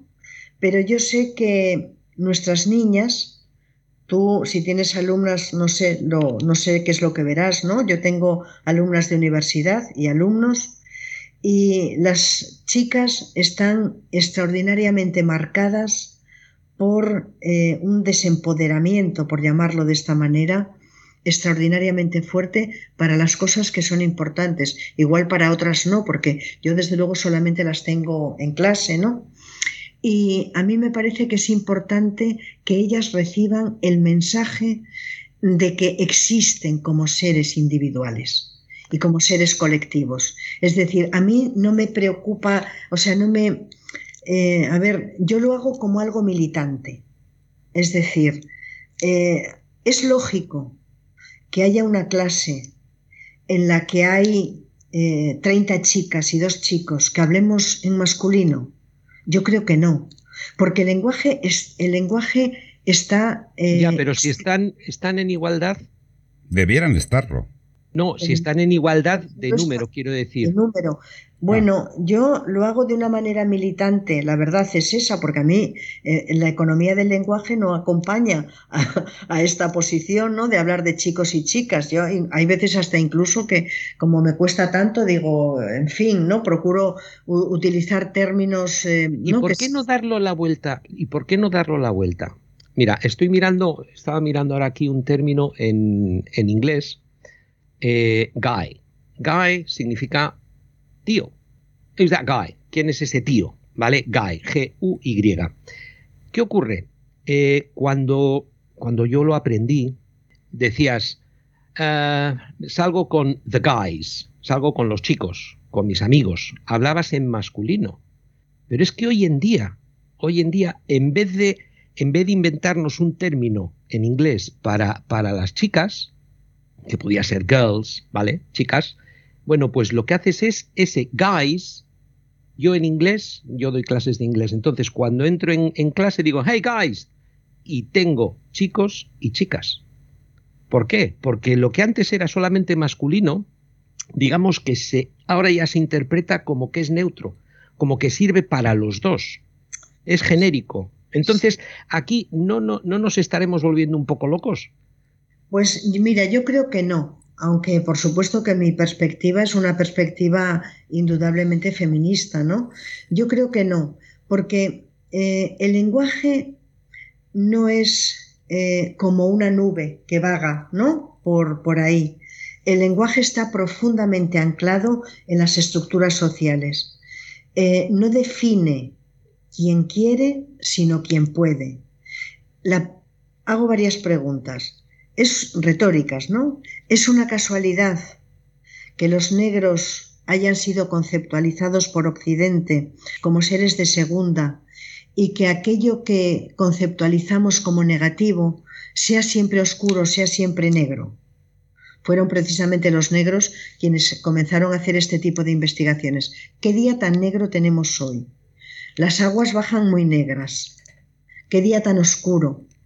Bueno, pues es que lo mismo ocurre. Es decir, em, el lenguaje tiene que ver con las estructuras de poder. Por supuesto que las feministas, en este caso las feministas o los negros, no vamos a cambiar la realidad social porque utilicemos un lenguaje que sea inclusivo. Claro que no lo vamos a hacer. Es simplemente una, un elemento de atención. Es simplemente em, un mensaje Em, de que no estamos de acuerdo con que lo masculino sea el parámetro al que las mujeres nos tenemos que adaptar en todos los ámbitos sociales, pero también en el lenguaje. Es la idea de que lo que no se nombra no existe y que nosotras existimos. Es de alguna forma una llamada de atención. Y que a mí, pues la verdad es que me cuesta, porque vamos, yo cuando estoy con, en clase, decir chicos y chicas y tal, los padres, las madres, los hijos, las hijas, la verdad es que me cansa, ¿no? Decirlo, pero es eso, ¿no? Eh, que sepan que no es lo mismo. Y no es lo mismo. Y no es lo mismo por una razón muy sencilla. Bajo mi punto de vista, y puedo estar equivocado, evidentemente, las estructuras de poder siempre han sido masculinas, siempre han sido machistas. Es decir, toda la, toda la razón social a lo largo de la historia la han tenido los hombres. Y han sojuzgado a la mujer. Siempre ha sido así. Y en el momento que surge el feminismo en el siglo XVII, como bien nos has dicho, y empieza a haber una discordancia, empieza a haber un run run y la mujer intenta equiparar o luchar por sus derechos, automáticamente han surgido como contraposición movimientos de las estructuras de poder que han intentado anular esta... esta, Vamos a ver, mira, yo, yo veo una cosa, y todo es un proceso de, de educación, y se requiere tiempo. Si en España hemos tenido un corte tremendo a partir del 36-39, ¿vale? Por, por, eh, por, la guerra civil española en el cual la libertad se, se, se, cortó, ¿vale? Vamos a mirar países parecidos de la época, dónde están hoy en día, qué es lo que han vivido hasta el momento actual, ¿vale? Yo estoy pensando, por ejemplo, en Inglaterra, la, la, la dama de hierro, máximo poder, Inglaterra, la reina de Inglaterra. Está en la corona y está ahí arriba. ¿Vale? Eh, ¿Podemos comparar la libertad que hay en España y en Inglaterra? Teniendo en cuenta que, que, la, la progresión de libertad se truncó en un momento determinado y luego se está intentando recuperar a, marchas forzadas. ¿Por qué? Por necesidades sociales, lógicamente. ¿Qué opináis sobre esto? ¿No será que, que que nosotros pensamos como, como si, si viviéramos en un país que ya tiene más libertades que nosotros, pero tenemos que arrastrar el déficit generado por un, por un, porque se ha truncado esa, esa línea progresiva y ascendente de libertad, de comprensión, etcétera, etcétera. ¿Qué opináis al respecto? Si me permitís un momento, si me permite Rosa, quiero, quiero contestar mi visión de esto. Eh, cuando se produce la guerra civil, se produce el, golpe de Estado, la guerra civil, y a consecuencia de esto tenemos casi 40 años de dictadura. En esa dictadura, evidentemente, los primeros represaliados fueron entre miembros de las Fuerzas Armadas, Guardia Civil y demás. Carlos, que, no, no te metas en esos detalles, que es que hoy estamos hablando de perdona, No, vete, vete, a contestar la pregunta. esto va, va acorde con ello. Luego, otros represaliados fueron los maestros, que es lo que, a donde yo quiero llegar. Los maestros que eran educadores en unos principios mm, democráticos y unos principios bastante novedosos para la época que era, fueron también represaliados. Y entonces, a raíz de esta represión de gente que no me interesa, que no piensa como yo, la lamino o la, o la elimino, vienen 40 años de machismo, porque el, franquismo fue machismo puro y duro. Bien, eso establece la diferencia con otros países más desarrollados socialmente y democráticamente. Ahora yo te digo, ¿no será que estamos intentando recuperar todo a trancas y barrancas y tenemos que darle un poco más de tiempo para que, para que esa igualdad, ese feminismo prevalezca? Y podamos tener una mujer sentada al lado de un hombre con los mismos derechos, con las mismas obligaciones y actuando al 50%. Eso es donde yo quiero ir. ¿No será que todavía nos queda un hervor? Bueno, nos quedan muchos hervores, pero déjame que os conteste algo que no tiene que ver con el feminismo, sino que tiene que ver con la experiencia de vida. Yo, que ya tengo unos cuantos años, ¿no? Em, si de algo me he dado cuenta, es de que solamente tenemos una vida, de que solamente se vive una vez. Y que mm, a quien va a vivir una vez, es decir, a todo el mundo, no se le puede pedir que espere. Yo no creo que la palabra esperar sea una palabra que esté mm, que sea funcional. No, pero yo no estoy pidiendo esperar, ¿eh? Estoy pidiendo que tenemos que ser consecuentes con la situación social que vivimos y, y por qué está ocasionada si hemos tenido esa, esa ruptura con una progresión normal de, social, si eso se cortó en un momento determinado, todo eso tiene unas consecuencias, es a lo que voy. No, estoy diciendo que tengamos que esperar, Rosa. Bueno, pues sí, claro que el, claro que el franquismo eh, ha tenido muchísimos efectos y lo estamos viendo indudablemente. Ha tenido efectos desde cómo se hizo la transición a efectos sobre, en fin, lo estamos viendo con lo del Poder Judicial y con otras muchísimas cosas, indudablemente. Pero, em, bueno, tenemos precisamente esos 40 años de, dictadura. Eh, yo creo que tiene que hacernos, em, bueno, pues que aceleremos em, las luchas políticas feministas y otras muchas luchas políticas, ¿no? Que no son feministas. Yo creo que tenemos que intensificarlas. Yo quería introducir otro tema en, este interesantísimo eh, debate que estamos teniendo. ¿Cuál es la diferencia entre sexo y género? La disforia de género y los no binarios. Bueno, aquí entramos en un tema en el que yo soy muy poco experta. Lo que sí puedo, creo, es eh, explicar ¿Cuál es la diferencia entre sexo y género? Eh, el sexo es algo con lo que nacemos. El sexo son em, el cuerpo que tenemos. Eh, en el caso de las mujeres, el sexo está marcado por eh, la sexualidad y por la reproducción, indudablemente, que por otra parte es el origen de nuestra opresión. Mm, sobre el sexo que tenemos las mujeres y, los hombres, se ha construido el género. Eh, el sexo eh, existe en sí mismo y el género se construye social y culturalmente. El sexo, si me permitís decirlo de una manera que no lo había dicho nunca, pero que el sexo es el ser, el género es el deber ser. El género es el conjunto de mandatos, valores, imposiciones que la sociedad asigna a hombres y a mujeres. Por lo tanto, el género es asignado, mientras que el sexo simplemente existe. Por eso hay, una, hay un debate entre el movimiento LGTB y el movimiento feminista, porque el movimiento, no todo el movimiento LGTB, ¿eh? esto hay que decirlo, porque Mm, las feministas consideramos que eh, el sexo es lo que hay, es el punto de partida, es la biología y la anatomía, y eh, el género es lo construido culturalmente. Y lo construido culturalmente está construido en clave patriarcal. Por eso consideramos que el género debe ser desactivado.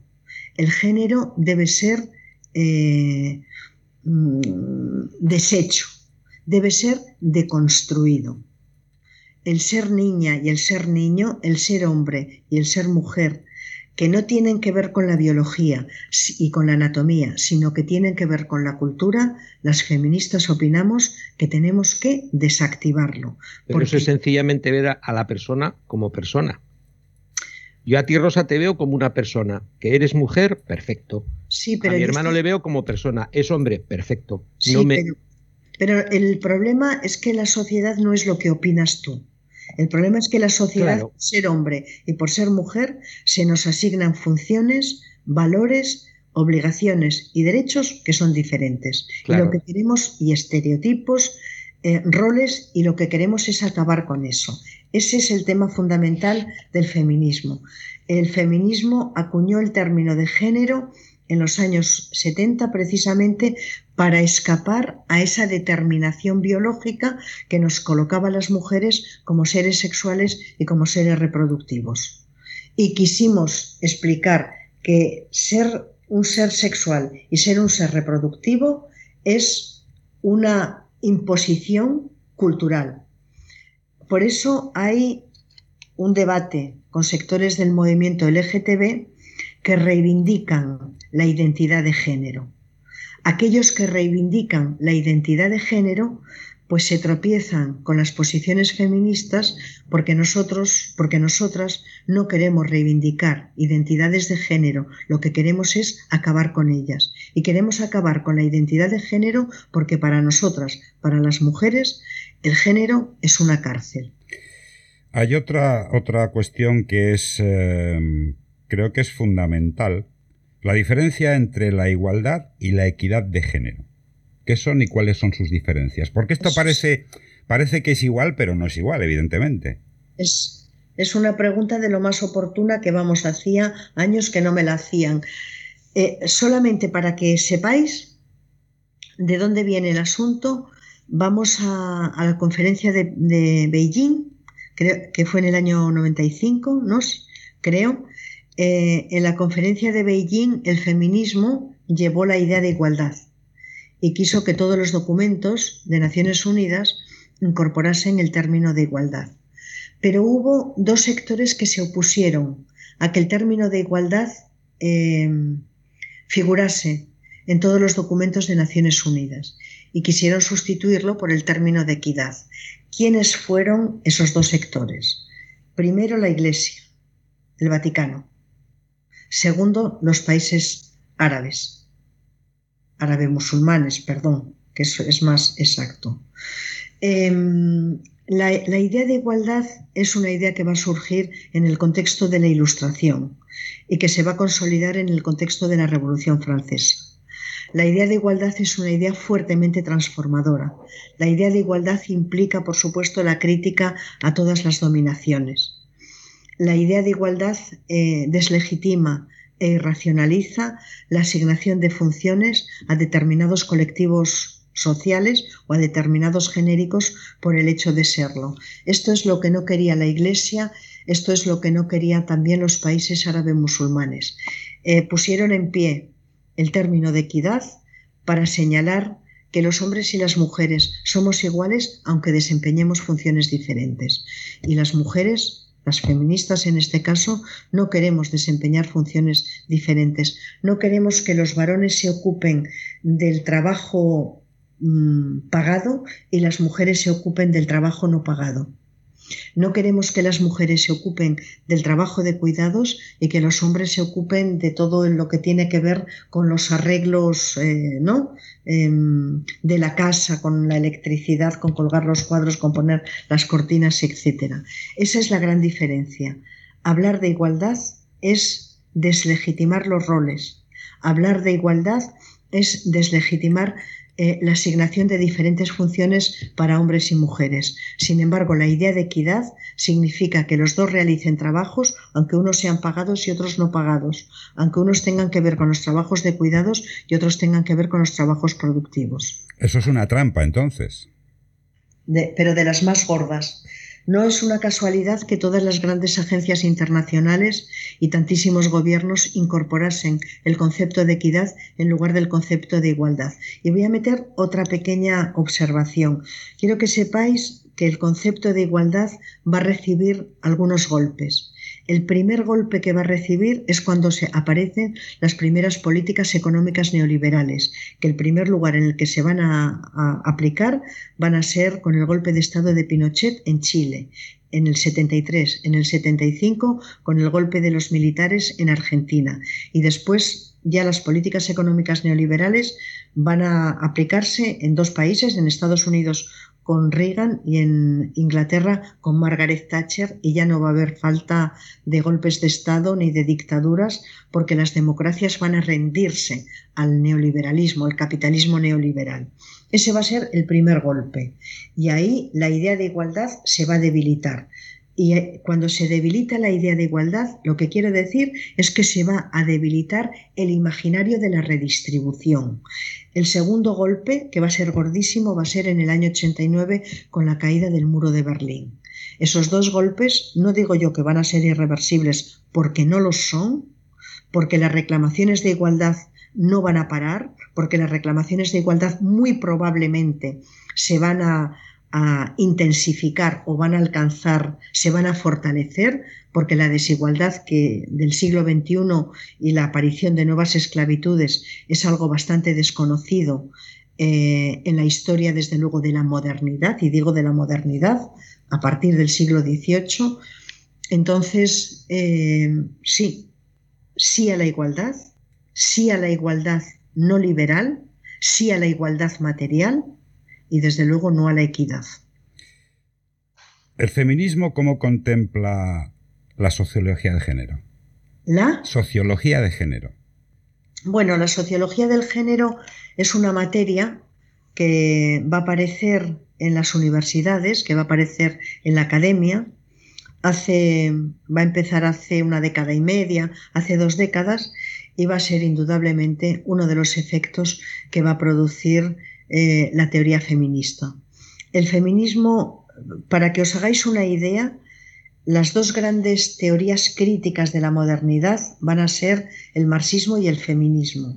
El marxismo va a entrar en la universidad, en la academia, en la primera década del siglo XX y el feminismo va a entrar en la academia en la década de los años 70. Em, yo creo que esto tiene que suscitar muchas preguntas, ¿no? ¿Por qué una teoría crítica como es el marxismo, eh, que, es, que nace posteriormente al feminismo, que nace en el 18, mientras que el marxismo nace en el 19, ¿por qué va a entrar en la academia antes que eh, el marxismo antes que el feminismo. Bueno, cuando la teoría feminista entra en la universidad, que va a ser en los años 70, cuyo elemento fundacional va a ser el libro de Kate Miller, La política sexual, que será una tesis, primero será una tesis doctoral, después se va a convertir en un libro extraordinariamente eh, leído y que ahora se ha convertido en un clásico, pues cuando la teoría feminista entra en la universidad, va a comenzar a tener bastante influencia en la elaboración de los currículos, de los programas, de las diferentes ciencias, de las diferentes áreas de conocimiento. Y va a ser a partir de ese momento cuando comience a aparecer dentro de la sociología crítica, se produzca un encuentro entre la sociología crítica y la sociología feminista. A partir de ese encuentro, pues van a surgir asignaturas como sociología del género. Mm, bien. Eh, hay muchos tipos de feminismo. Desde el filosófico, el feminista, liberal, radical, abolicionista, poscolonial, marxista, negro, el transfeminismo, el feminismo de igualdad, de la diferencia, científico, ecofeminismo, feminismo separatista, interseccional, masculino, lésbico, cultural, ciberfeminismo, provida, disidente. ¿Cuál pondrías tú como más eh, preponderante entre todos los que te he citado. Lo cual tendría más, más eh, como te digo yo, más eh, connotaciones eh, de acuerdo con el feminismo tal cual se, conoce. Bueno, yo fíjate que no estoy muy de acuerdo en que existan muchos feminismos. No estoy de acuerdo con esa afirmación. Yo, si me permitís, quiero citar a Celia Morós, yo diría que existe un solo feminismo y que ese feminismo es el emancipatorio. Me quitas un peso de encima, de verdad, porque si no, todo esto de tantos feminismos, y perdona que te interrumpa, Rosa, pero es que el otro día oí una frase que me llegó al alma. Si vas a un partido de fútbol y hay 40.000 espectadores, ¿sabes cuántos árbitros hay? 40.000. Entonces, si hay todos estos feminismos, digo, vale, el feminismo es otra, otra, otra, otra mentira gordísima. No puede haber tantos feminismos. Porque, vamos, filosófico, feminista, no sé, radical, abolicionista, poscolonial, marxista, feminismo negro, racista, o sea, el feminismo también sería racista. Y ahora sigue, por favor, porque esto a mí me ha puesto un poco a 3000. Bueno, pues eh, no todos, no todo el mundo defiende desde luego la idea de que el feminismo es uno. El feminismo es un movimiento social y el feminismo es una tradición intelectual. Dentro de esa tradición intelectual y dentro de ese movimiento social hay posiciones teóricas y posiciones políticas que son diferentes y que están estrechamente vinculadas con em, situaciones contextuales. Y con situaciones históricas y con situaciones culturales. Y voy a poner eh, un ejemplo. Em, América Latina es un continente o es la mitad de un continente que está marcado por eh, la colonización eh, de España y de Portugal ¿no? en el siglo, a partir ¿no? del siglo XV. Em, muchas de estas sociedades eh, latinoamericanas son sociedades fuertemente segregadas. Son sociedades segregadas entre sus poblaciones originarias y quienes fueron y quienes son descendientes de los colonizadores. Tiene mucha lógica, mucha, mucha lógica que en esos contextos sociales y culturales aparezca unas posiciones feministas que eh, pongan el tema de la segregación y de la colonización en el centro de su agenda política. Pero eso no lo convierte en un feminismo. Eso es que dentro del feminismo hay esa posición teórica y esa posición política. Por ejemplo, desde el propio siglo XIX, yo diría que desde el siglo XVIII, dentro del feminismo, a lo largo de sus tres siglos de historia, ha habido un hilo eh, que se ha apoyado en el liberalismo. Y desde ese punto de vista ha habido una posición teórica y política feminista liberal, no neoliberal, porque el neoliberalismo y el feminismo son como el agua y el aceite, no es posible, pero sí liberal en el sentido del buen liberalismo igualitarista. Entonces, yo lo diría de esa manera. Ahora, yo de tantos feminismos, de tantas posiciones teóricas y políticas feministas que hay, con cuáles son con las que más me identifico, yo me identifico fundamentalmente con dos. Me identifico con el feminismo radical que sostiene que en la sexualidad y en la reproducción se encuentra el núcleo fundacional de la opresión de las mujeres, pero también me siento muy identificada con el feminismo marxista. ¿Por qué? Porque no podemos dar una respuesta a la situación de subordinación y de opresión de las mujeres fuera de cómo está construida la sociedad capitalista y cómo está construido el mercado laboral y cómo está construida la desigualdad económica. Yo creo que esos dos, esas dos posiciones teóricas feministas, yo creo que dan la mayor parte de las respuestas, por lo menos en un contexto como el mío, que es el contexto español, que es el contexto europeo. Ahora bien, si hablamos de mujeres que son negras, eh, tienen que introducir en, sus conceptualizaciones feministas el tema del racismo. Y si hablamos de mujeres que pertenecen a pueblos originarios, pues tenemos que meter el tema de la colonización, el tema de la segregación. Por lo tanto, eh, el feminismo es uno, que es este que dice Celia Morós, que ya lo define como el emancipatorio, porque eso es feminismo. El feminismo lo que intenta es eh, que las mujeres podamos emanciparnos, pero después los diferentes contextos culturales, los diferentes contextos raciales, los diferentes contextos políticos, pues hacen posible que surjan conceptualizaciones que probablemente aquí pues no existan. ¿Qué opinas de la teoría queer? De la teoría queer. Bueno, pues yo eh, creo que la primera, lo primero que tengo que decir es que yo no soy experta en teoría queer. Es verdad que yo me he acercado a la teoría queer y que he estudiado algo más, sobre todo, pues quien es probablemente la madre y el padre de la teoría queer, que es la posmodernidad, pero no soy experta. Esa sería la primera cosa. La segunda cosa es que hay, eh, es importante entender que la teoría queer no es una teoría feminista. La teoría queer eh, se va a crear, va a nacer en Estados Unidos y lo va a hacer con un telón de fondo. Y el telón de fondo va a ser San Francisco. Y va a ser, eh, el telón de fondo va a ser la lucha del movimiento LGTB por alcanzar niveles de respetabilidad, niveles de libertad y niveles mayores de igualdad que los que tenían.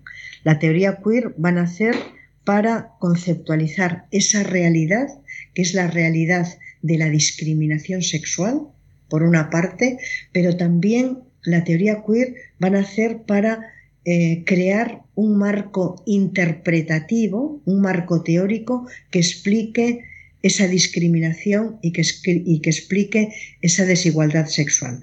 Por lo tanto, una cosa es la teoría queer y otra cosa es la teoría feminista. La teoría feminista tiene como objetivo la emancipación de las mujeres y la teoría queer tiene como objetivo la desaparición de la discriminación de cualquier forma de sexualidad que no sea normativa. Dicho esto, que yo creo que a mí me parece que esto es, no sé, como de primero de feminismo, dicho esto, también es verdad que hay un sector dentro del movimiento feminista y dentro de la izquierda, y sobre todo dentro de la izquierda que se autodenomina radical, pero que en realidad no lo es tanto, ¿no? Porque, en fin, eh, que ha hecho una alianza con la teoría queer.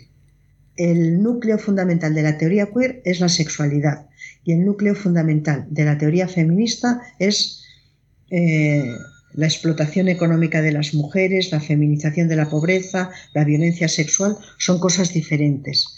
Entonces, esta alianza, pues desde luego que tenemos que tenerla en consideración, de la misma forma que también otro sector del feminismo hizo una alianza con la posmodernidad y otro sector del feminismo hizo una alianza con el marxismo. Yo quiero traer a colación un, acrónimo que es TERF, Trans-Exclusionary Radical Feminist, o sea, mm. el feminismo radical transexcluyente.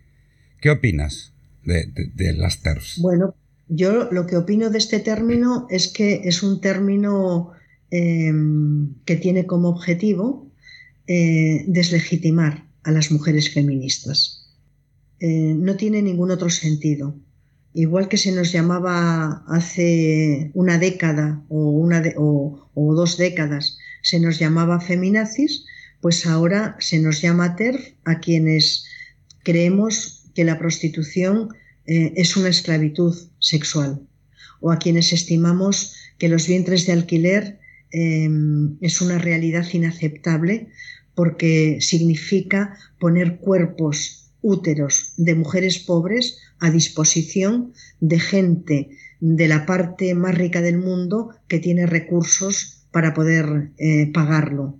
Em, a quienes pensamos que la pornografía es una herramienta de sexualización extrema de las mujeres, entre otras muchísimas cosas que es.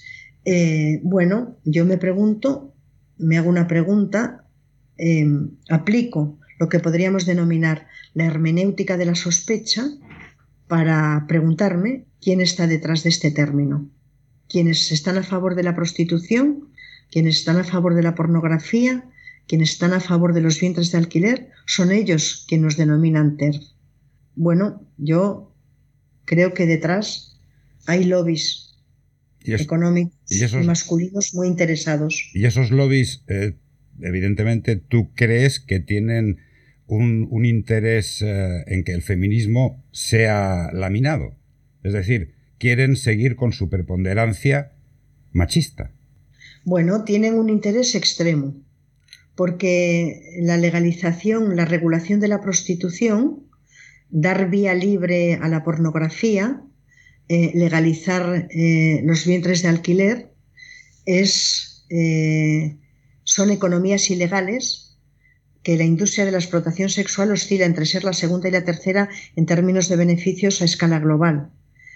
¿Podemos pensar que no hay lobbies económicos que están detrás defendiendo esa industria? Sería una ingenuidad eh, pensar que no hay lobbies económicos que están defendiendo a las farmacéuticas o a las eléctricas o que están defendiendo em, la utilización de los recursos naturales de países africanos o de países eh, de América Latina o asiáticos. Por supuesto que hay lobbies y, hay lobbies que quieren naturalmente desactivar el feminismo porque el feminismo se ha convertido realmente pues en esa fuerza social que pone en cuestión eh, esa industria. Y aparte que se les quitaría eh, mano de obra. Se les quitaría muchísima mano de obra, porque yo lo que mantengo y solamente así se puede explicar estas economías ilegales, yo lo que mantengo es que el sistema patriarcal y el sistema capitalista neoliberal eh, tienen una propuesta para las mujeres que son más pobres y para las mujeres que son más vulnerables. No solamente para las mujeres, pero como estamos hablando de feminismo, pues hablamos de mujeres, ¿no? Y tienen la propuesta de convertir a un sector de mujeres que están en la parte de abajo de la pirámide social, no en trabajadoras, sino en servidoras, en mm. servidoras sexuales, en servidoras reproductivas, en servidoras laborales, em, en servidoras mm, eh, tanto para el trabajo doméstico como para los vientres de alquiler, como para la prostitución y para la pornografía, pero también para las maquilas y para todo ese trabajo en, los cuales eh, no tenemos que olvidar que las maquilas más descualificadas son las más feminizadas, donde las jornadas de trabajo son de 12 y de 14 horas y donde los sueldos que ganan estas mujeres apenas les da para poder eh, eh, sobrevivir. Entonces, el capitalismo neoliberal, para aumentar, ¿no? para que los procesos de acumulación se intensifiquen, para aumentar sus beneficios, pues claro, que necesitan que haya un sector de la población que esté eh, sobreexplotado, porque eso garantiza determinados beneficios. La pregunta es, ¿por qué mayoritariamente ese sector son mujeres pobres y son mujeres vulnerables? Bueno, pues porque es mucho más fácil explotar y oprimir a quien está en posiciones de mayor debilidad social que a quienes están en, mayor en una situación de mayor fortaleza. Nosotros hicimos un podcast sobre la moda y preparándome el podcast, cogiendo documentación para, para el mismo, eh, descubrí una cosa totalmente sorprendente. ¿Tú sabes lo que gana una operaria que esté en un taller de, Bangladesh, en un taller textil de Bangladesh al mes? 28 dólares. Y está pues entonces está claro. Y está trabajando 16 horas diarias. Está claro. O sea, a la mujer, yo con todos mis respetos, a mí me revelan una serie de cosas y una de ellas es que a la mujer se la está viendo como un objeto, un objeto de usar y tirar, un objeto creado para producir y una vez que no produce, se la sustituye.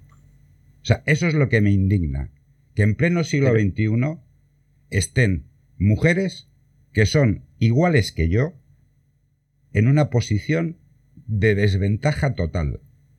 Y que es que allí en la India también está pasando con hombres, ¿eh? Yo te hablo. O sea, que no solo. Bueno, yo te hablo de, lo que he visto. Yo he estado viendo allí fábricas, una fábrica de, de, alfombras, he estado viendo una fábrica de un taller de, joyería. Las condiciones son paupérrimas. Mm. Y eran hombres los que estaban trabajando allí. Sí, pero hay, una, diferencia, Julio. Eh, la diferencia es que dentro, o sea, mm, no es discutible, bajo mi punto de vista, claro, no es discutible que el capitalismo neoliberal está creando estratificaciones nuevas y está creando lo que algo, a ver, lo voy a decir de esta manera que no es exacta, pero solamente está creando una especie de lumpen proletariado si utilizamos los términos que utilizaba Marx, ¿no? Está creando una franja de subtrabajadores. Está creando una franja de servidores, no de trabajadores, sino de servidores. Dentro de esa franja de servidores em, aumentan las condiciones de explotación de las mujeres. Eso es lo que quiero decir. Y voy a utilizar otra vez, porque yo soy un, poco marxista, ¿eh? mm, lo suficiente, ¿no? Para ser decente solo, ¿no? Em, a los varones en esa franja de sobreexplotación se les extrae plusvalía económica, una plusvalía económica eh, insólita, hace sencillamente 50 años. Pero a una gran parte de mujeres se les extrae plusvalía económica y plusvalía sexual. Esta es la diferencia. Una diferencia realmente mm, demoledora. Eh, la mujer nunca ha sido a lo largo de la historia igual que el hombre, no ha tenido los mismos derechos que el hombre y eso es evidente. Y desde que el feminismo intenta eh, que esas condiciones y esas, esas, eh, esa igualdad se produzca, ha habido unas reacciones en contraposición a ese movimiento realmente fuera de lugar, porque estamos viendo que el capitalismo neoliberal es un, un, sistema que, aparte de que hace aguas y que se está rompiendo cada vez más, y está caracterizado por mm, mantener y avivar las diferencias entre hombres y mujeres. Y ya como estamos acabando, porque ya se está llegando esto a su fin, quería hacerte una serie de dos o tres preguntas cortas. ¿Qué opinas de la ley de igualdad social y no discriminación por razones de identidad de género, expresión de género y características sexuales, que se ha aprobado hace poco? Bueno, em, a mí hay dos cosas que me preocupan de, que me preocupan de esa ley. La primera que me preocupa y es la que más me preocupa es em, la, siendo que tengo que decir con mucha honestidad que yo no conozco a fondo la ley, por lo tanto yo lo que hago es una aproximación de, lo que, de lo que he leído. ¿eh? A mí la primera cosa que me preocupa mucho es eh, la de los adolescentes, la de los y las adolescentes. Y lo voy a explicar, eso eh, en realidad no son dos cosas, es una. Lo voy a explicar con un ejemplo, porque yo, en primer lugar, creo que la población trans, eh, las personas transexuales, yo sí creo que necesitan herramientas para poder combatir la falta de respeto social. A mí eso me parece incuestionable. No me parece bien eh, la, idea de que las personas transexuales son personas enfermas. Nadie tiene que tener, nadie tiene por qué cargar con eso, con esa idea. Dicho esto, y para mí estas dos cosas de verdad que son incuestionables. Eh, dicho esto, em, a mí me parece que no es razonable que una persona eh, vaya a decir que es de otro sexo o que no mm, eh, que pueda hacer un cambio registral sin ninguna em, eh, siendo además a veces tan jóvenes, eh, en solo tres meses, sin aportar documentación, digamos, sin aportar eh, que eso tiene raíces que son profundas. Es decir, la idea de que yo voy a cambiar de sexo de la noche a la mañana, a mí me parece que es un delirio. ¿Y por qué me parece que es un delirio? Porque a mí me parece que es muy difícil esto lo explica muy bien Pierre Bourdieu en La dominación masculina. No es el único que lo explica, por supuesto. La sociedad está construida alrededor de la existencia de dos sexos. Y esos dos sexos, sobre esos dos sexos, se construyen dos géneros. Eh, eso no se desactiva. Toda la sociedad entera está articulada para fortalecer esas dos realidades. Y perdona, Carlos, que me dices que son unas preguntas cortas. Esta es en la única que te voy a contestar un poco más larga. Las otras te prometo que las con dos, eh, con dos frases, ¿no? Em, no es posible decir eh, yo he nacido como una mujer y soy hombre, no se desactiva, ¿eh? no se desactivan, no se desactiva el sexo y no se desactiva el género así bajo mi punto de vista, ¿eh? bajo, porque toda la sociedad está construida a partir de fortalecer eso que es el núcleo sobre lo que se constituyen todas las sociedades. Por lo tanto, yo sí creo que los procesos de transición deberían de ser unos procesos más largos. Esa es la primera cosa. Y la segunda cosa que me preocupa mucho es el tema de los, de los y de las adolescentes.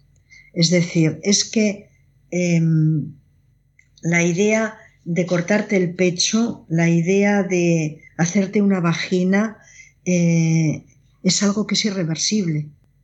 Y yo creo que eso em, debería de tener, digamos, más filtros. Digamos que debería de tener más pasos hasta que se llega, eh, hasta que se llega ahí. Entonces, quien quiera hacer una transición porque lo necesita, porque es, un, porque es una necesidad, em, que lo haga, pero que lo haga, digamos, con más, em, con más, eh, con más pasos, con más filtros, con más eh, seguridad. ¿No será que eso eh, alimenta a un grupo de votantes? Bueno, alimenta una industria. Alimenta e una industria sanitaria del Y ahí hay unos intereses. Porque los procesos, yo preferiría que en las escuelas, en los colegios, que nuestra sociedad Fuese en la dirección de desactivar los géneros. No de cambiar de género, sino de desactivarlo. Si una niña siente, no se identifica con los mandatos que significa la feminidad, yo creo que eso lo tenemos que apoyar. Pero eso no tiene por qué necesariamente eh, encarnarse en eh, mutilaciones. Eh, pero bueno, todo esto que he dicho lo digo con muchísimo cuidado porque como os digo, yo no soy experta en esto. Y ahora ya voy a todo lo breve, Carlos. Pues, eh, ¿qué te parece la ley de libertad sexual? ¿Sí? O sea, solo es sí si es sí. Bueno, yo defiendo el consentimiento hasta sus últimas consecuencias, sin ninguna duda. Por supuesto. Por supuesto. Porque muchas adolescentes están eh, enormemente desempoderadas. Bueno, por supuesto, no podía ser de otra manera. Em, las relaciones entre hombres y mujeres, entre chicos y chicas, entre chavales y chavalas, eh, tienen que estar marcadas por el deseo de las chicas. Y el deseo de las chicas es el que tiene que marcar el consentimiento. ¿Y no tendría que ser por el deseo de ambos? Hombre, es que yo doy por hecho que el deseo de los chicos es el deseo que, es preponderante y es el que mm, se encarna en las relaciones. Es que, por ejemplo, a mí me, viene a la memoria de un libro que he leído que el primer, la primera experiencia sexual de un, de un adolescente, pues con 16, 15, 16, 17 años, se producía en los años 50 eh, o 60, era como una especie de rito iniciático y se producía en un burdel. O sea, era... En una casa de citas. Sí, era, era, era, vamos, es una cosa que a mí me, asombra. Yo perdí mi virginidad a los 18 años. Yo creo que fui un, un, poco extraño y un poco, un poco eh, a contraviento y marea, porque eh, yo tengo ahora 62 años y en los años eh, los 80 o 70 y tantos, pues no se solía eh, tardar tanto en, tener la primera relación sexual. Ahora yo me quedo alucinado. Niñas y niños con 13, 14 años, ¡ala! ¡Venga! Todo el monte es orégano. O sea, pero es que eso la sociedad cambia, todo se ha acelerado enormemente. Pero es que es por la sociedad. Tiene que ver mucho con la pornografía, muchísimo. y luego las relaciones sexuales también vienen condicionadas por la pornografía, efectivamente, lo que ven. Si en los años 80 lo que veías era una relación, en una película porno, una relación normal, ¿vale? Sexo, sí, lo que fuera, pero era sexo consentido, etcétera. Ahora tú hay, han creado géneros y géneros en los cuales ves dominación, ves bonding, ves una serie de cosas que realmente para mí son vejaciones de, de, lo que tiene que ser un acto de, que es, vale, puede ser por amor o puede ser sencillamente por deseo, pero es consentido y recíproco. Entonces, todo eso ha cambiado enormemente y eso acelera, acelera. Ahora mismo lo ven. Yo me acuerdo cuando, cuando vine de Inglaterra, en Inglaterra veías, veías en la televisión eh, eh, eh, escenas eróticas fuertes, veías cosas, lo solían poner por la noche y aquí no veías nada. y de repente abren la puerta y empiezas a ver culos, tetas, de todo en los kioscos. O sea, eso fue, eso fue como que a la gente se, le, se les fue la cabeza y eso empezó una aceleración, ¿entiendes? Y no os olvidéis del famoso, de las famosas películas porno del Canal Plus, que todo el mundo las veía codificadas y se imaginaban lo que, lo que estaban viendo. A mí me viene a la memoria una película brutal, porque es muy fuerte, El Imperio de los Sentidos de Nagisa Oshima, y ahí ves eh, en su forma más cruda la dominación.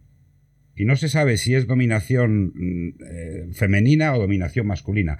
Yo lo que sé es que el, protagonista acaba con el pene cortado.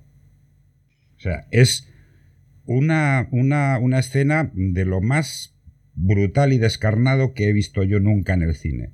O sea, intentan, no sé, se intenta demostrar que mm, que la mujer en un momento determinado, y eso es una cosa que para mí es positiva, aunque no en el, en el ámbito que, que, se, que se hizo esta película, que puede acabar con la masculinidad. ¿Tú crees que es posible esto? ¿Que el feminismo acabe con, con, la masculinidad? Es una pregunta un poco que, se me, que se me ha ocurrido ahora y creo que trae, viene a colación de todo lo que hemos estado hablando. Sí, bueno, mm, yo no sé si será posible o no, yo espero que sí, pero desde luego el objetivo del feminismo es desactivar la feminidad y la masculinidad, porque ambas son asignaciones patriarcales y ambas están construidas de una forma jerárquica. Entonces, sí, el objetivo del feminismo es indudablemente acabar con los géneros, acabar con la feminidad normativa y con la masculinidad normativa y no puede ser que se dé la vuelta a la tortilla, volviendo a lo que yo... Julio, no te preocupes por eso, que eso no va a pasar. Que yo tengo mucho miedo a las Amazonas, de verdad. Pues no, tengas ningún miedo, que no somos nada. No, no, no, no. Es, es, una, es por hacer un chascarrillo. no. Porque, porque yo es que veo la sociedad muy desequilibrada. Muy desequilibrada. y aunque haya gente que piense bien y, y, las intenciones sean buenas, etcétera, etcétera, eh, luego hay mucha gente que empuja por detrás. Sí. Y, eso, y eso no es bueno. Mantengamos, mantengamos el optimismo. Yo espero que la, la historia siempre da pasos adelante y pasos atrás. Yo creo que daremos pasos adelante. Yo soy optimista. Yo la última pregunta que tengo para ti, Rosa, que es una pregunta bastante controvertida, eh, Yolanda Díaz, la ministra de Trabajo, eh, habló el otro día de la matria en contraposición con la patria. La patria se asocia al pater familias, a, la, concepción eh, machista, heteropatriarcal, que ya, desde, viene en las Amazonas.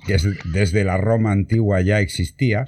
Y, el concepto de matria es un concepto social que nos protege a todos, que cuida de todos, ¿Tú cómo, cómo defines eh, la actualidad? ¿Como patria o como matria? Hombre, es indudablemente como patria. Yo creo que el concepto este de matria que utilizó la ministra, eh, que por cierto es una buena ministra, en mi opinión, pues, y la, mía también. Eh, yo creo, vamos. Em, yo creo que ella lo que está haciendo en realidad es una llamada de atención a pues a una sociedad eh, que está estructurada a partir de realidades, eh, a partir de privilegios masculinos. De lo que se trata no es de leer la, sociedad y la historia de otra manera, sino de que las mujeres y los varones podamos encontrar ámbitos mayores de igualdad y de libertad, eh, sobre todo las mujeres, ¿no?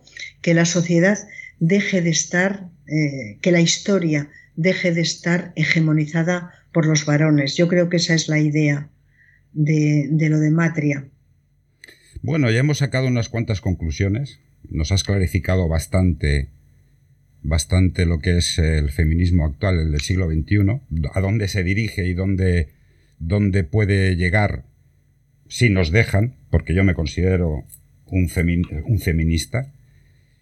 Eh, tiene, esto tiene unas connotaciones sociales, económicas eh, brutales, tiene una, una componente eh, bastante, bastante problemática porque la dominación masculina, a pesar de los hombres, existe. Y yo creo que en un futuro no muy lejano, por lo menos se están dando pasos y estaremos dando pasos para encontrar esa igualdad, esa, igualdad de, hombres y mujeres. Eh, probablemente se consiga la abolición del término género y se deje de, ser, de ser una, una, imposición social, una construcción social. Y yo creo que vamos en el buen camino. Por lo menos esa es la esperanza. Se me olvidaba que antes no he comentado la, la serie.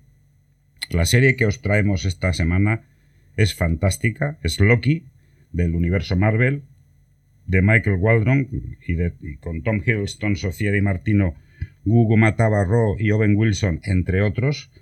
Habla de, de que Loki cuando roba el Tesseracto en, en Avengers Endgame, pues lo llevan a una misteriosa organización que se llama la Autoridad de Variación Temporal y ahí empiezan los jaleos, o sea, os la recomiendo. Rosa, darte las gracias por tu amabilidad y por haber compartido con nosotros tus experiencias y tu sapiencia.